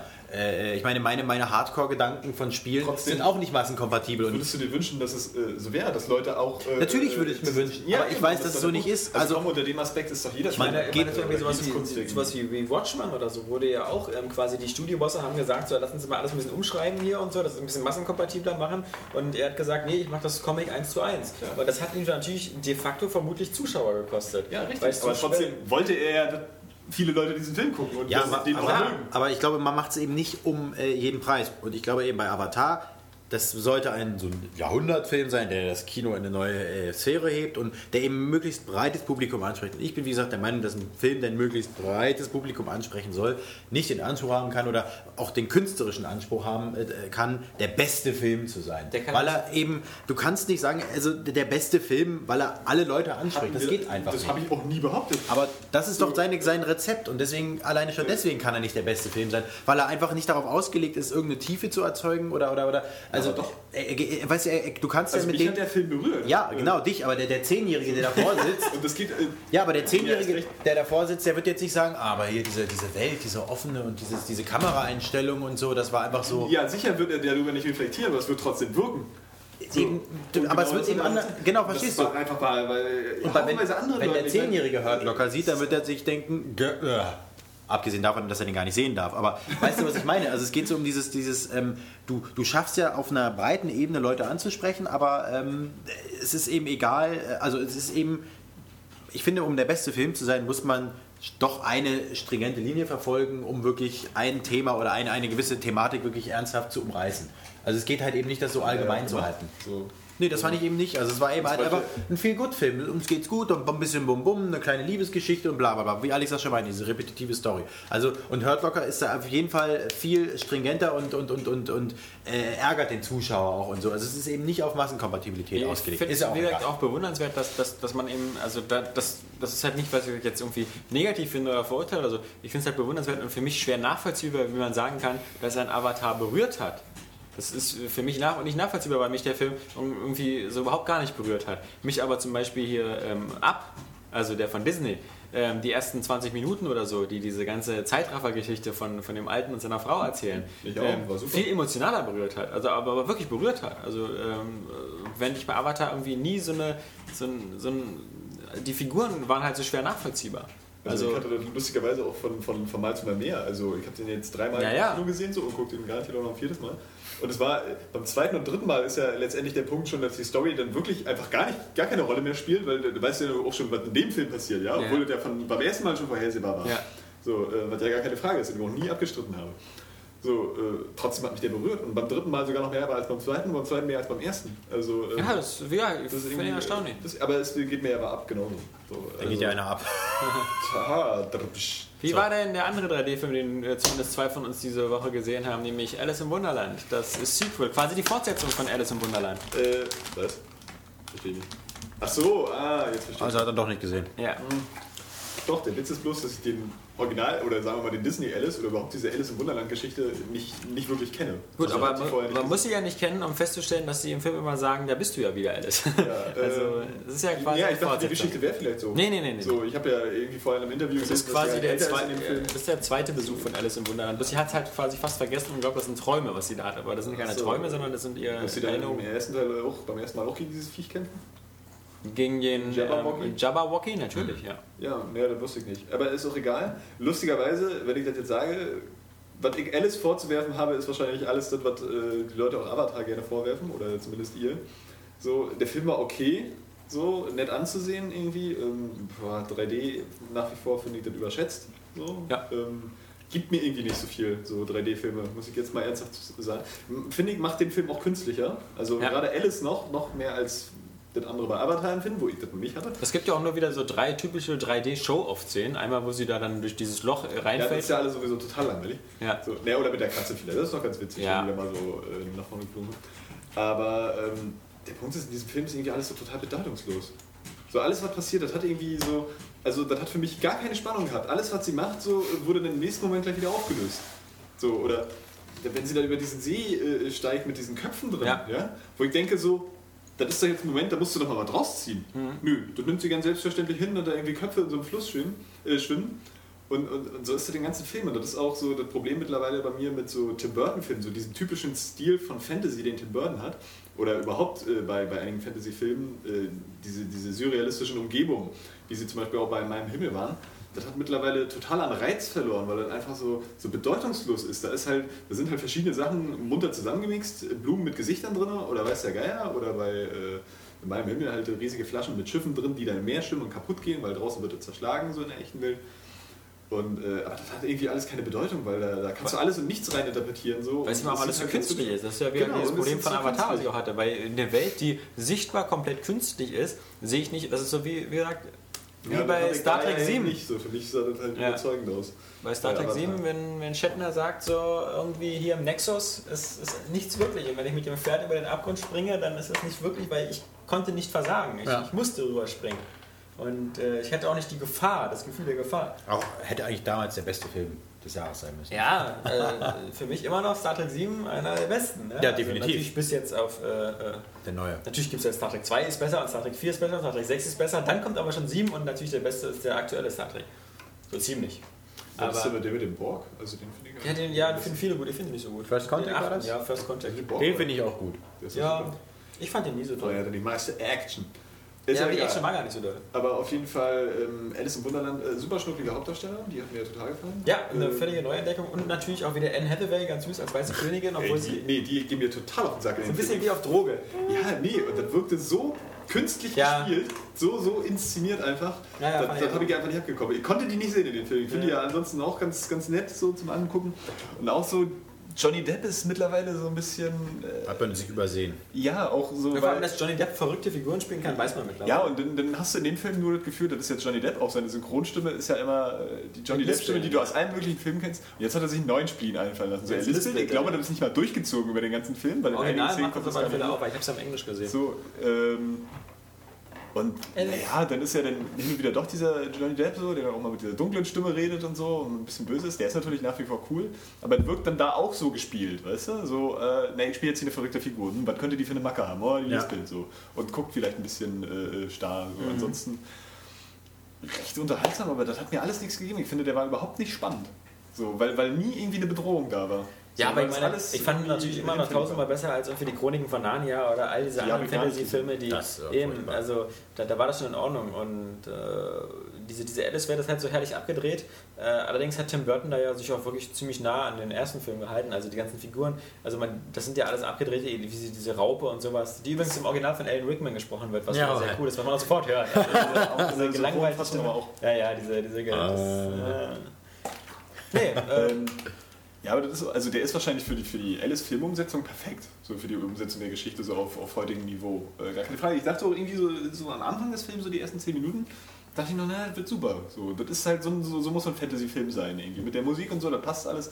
Aber das ist halt auch schon so ein, so ein total eingefahrener Stil. So typische Danny Elfman-Musik irgendwie Ja. und Die typische, äh, die, die Marschmusik, äh, typische, gar nicht schlecht. typische Optik. Und man weiß auch auch- genau irgendwie, das hatte ja, äh, glaube ich, der James Wolfe, der den meisten bekannt ist, ist der Angry Video Game Nerd, auch schon in seiner Filmbesprechung gesagt, es ist so absehbar, dass das nächste Projekt, was Tim Burton macht, ist einfach der Zauberer von Oz. Weil das so die nächste äh, fantasy Kranke Scheiße so abgedreht ist, da kannst du wieder kranken Löwen Löwen. Ja, äh, ja. der redet und ein Blechmann und Ja. sowas.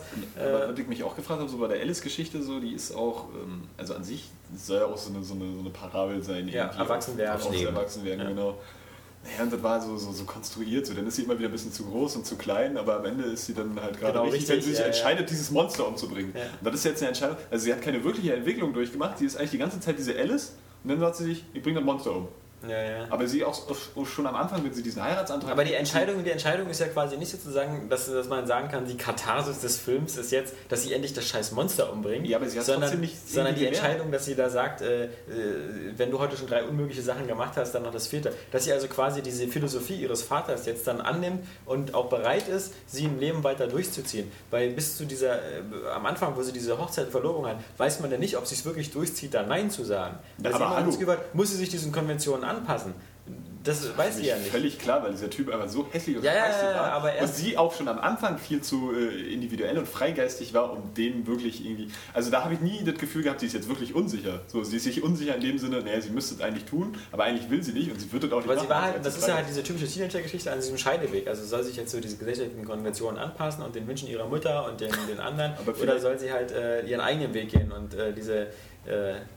Ich bin vermutlich einfach zu doof, um sowas in Filme reinzuinterpretieren. Wahrscheinlich. Deswegen ist Deswegen aber mag sie nicht auch gerade Avatar, richtig ja. so, weil es schön simpel ist. Da ist auch ein Scheideweg. Und äh, The Hurt Locker verstehe ich dann einfach. Ich würde sagen, ich finde es schön, dass du den Begriff Katharsis hier reingemacht hast. Ja, das ist ja. einfach so der, weißt, ich meine, auf der einen Seite Scheiße und hier, Ja. was hier für, aber dann auch Katharsis. Also es ist so, wenn Google den durchsucht, diesen Podcast, dann Ja. wird er auch so den Intellektuellen so vorgeschlagen. Ja, ja, so, ja. Meinten sie vielleicht den Podcast? na, vor allem. Katharsis, das Wort ist schon in der Area, Area Podcast äh, Ja. erwähnt worden.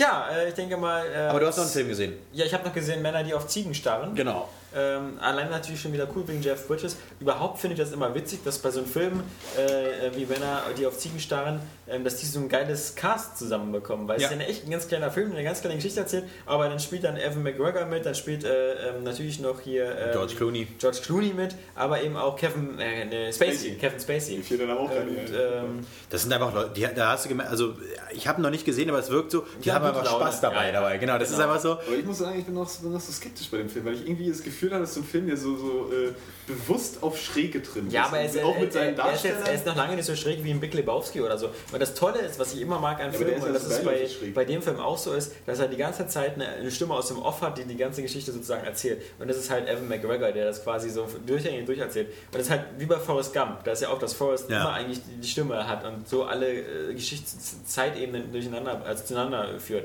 Und ich mag das einfach immer, wenn so eine Off-Stimme was erzählt, weil das gibt immer so eine homogene... müsstest du ja Avatar auch mögen. Ja, da gibt es doch keine Off-Stimme, Doch, doch, er erzählt doch auch mal aus dem Off. Äh, also, ja, ganz am Anfang. Ganz am Anfang, aber nicht den ganzen Film glaube ich. Also, na, offen, ja, wo er den Vogel erobert. Ja, ja, genau. Ja, okay. Aber das Soweit ist also, in der Theorie. Halt, ähm, ja, ja, okay, stimmt. Ähm, aber Scheißszene. wie gesagt, bei, bei Ze- äh, Scheißszene, weil ich gerne gesehen hätte, wie er diesen Vogel auch platt macht. Ja, Daraus hätte man so viel, nee, dafür viel cooler, wenn man sich das vorstellt. Wunderbar. Das, war- Das, ist voll cool, ja. Die Konvention springt an den Stelle. Ja, das ist total, genau, weil der, das ist ja, genau, der Film will also, Der Michael Bay wieder, ne? Der wäre auf den Sprung, äh, Genau. Gesprungen, so ja, er hat ihn erstmal so einen Flügel So. abgerissen und dann, Jetzt hier. genau. Ja, ja das wäre, aber das Scheißvieh, jetzt hab ich dich. Wer ist hier der Boss? Wer ist hier der Boss? Ja, und dann äh, nicht so, so, ich meine, da ist es der mächtigste Vogel, da wird kein, oh, geil, geil, geil, nö, der Opa aus der Legende und der, was mache ich, springt von oben runter. das Problem bei Männern, die auf Ziegen starren, ist natürlich, dass es eben wieder auch so ein kein typischer Kinofilm ist. Also das sind also Filme, die man sich auch gerne zu Hause mal auf DVD angucken kann und so, weil sie da so nett hinplätschern. Und, und das, das Witzigste an Männern, die auf Ziegen starren, ist halt, dass dieser äh, Evan McGregor ist ja ein Journalist, der quasi halt die Geschichte von so einer Sondereinheit erzählt, die halt eben quasi so die, die parapsychologische Kriegsführung gemacht obwohl natürlich bis auf George Clooney äh, da keiner irgendwelche richtigen Kräfte Kann. hat.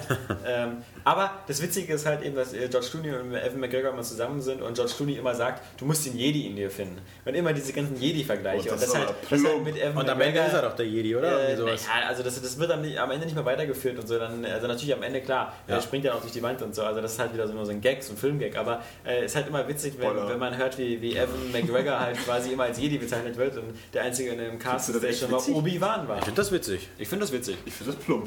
Ja, das Ist ja, ja. Natürlich.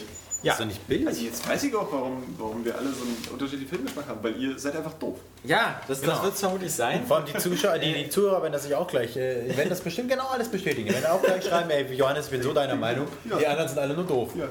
Nein, nein, nein, nein, also es ist, überall gespalten. Also es gibt auch bei unseren Usern, die eine Hälfte findet Avatar geil und die andere nicht. Also Es gibt auch so- Leute, die das richtig finden, was du sagst, aber. ja, Soll es ja. auch geben, äh, die tatsächlich bezahle ich die nicht dafür.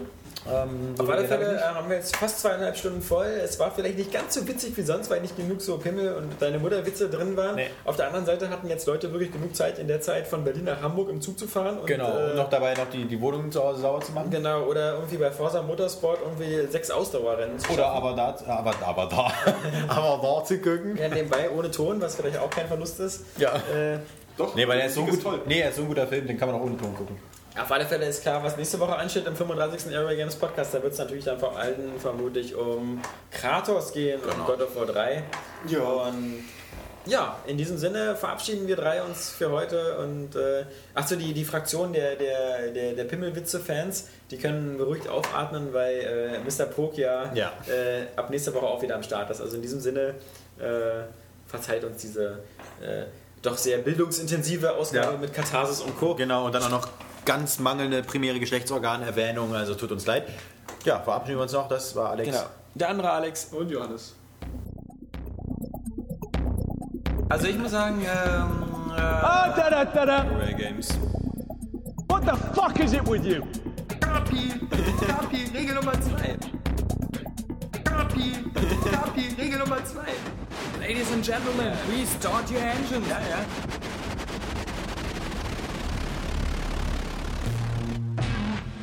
What don't you fucking understand? Start your engine. Ja, ja. Äh, äh, HBO hatten wir auch schon. Also und eine Frau, die strippt, hatten wir auch noch. ja. Every man loves tits. What the fuck is it with you? Every man loves tits. ich werde mal Risen probieren und ach du Scheiße, wie sieht das denn aus? Oh, good for you. And how was it?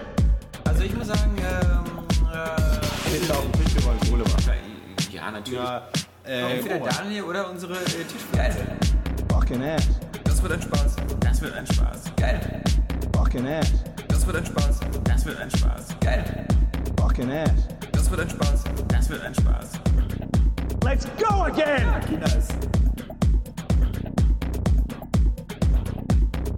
Ah, da da da da.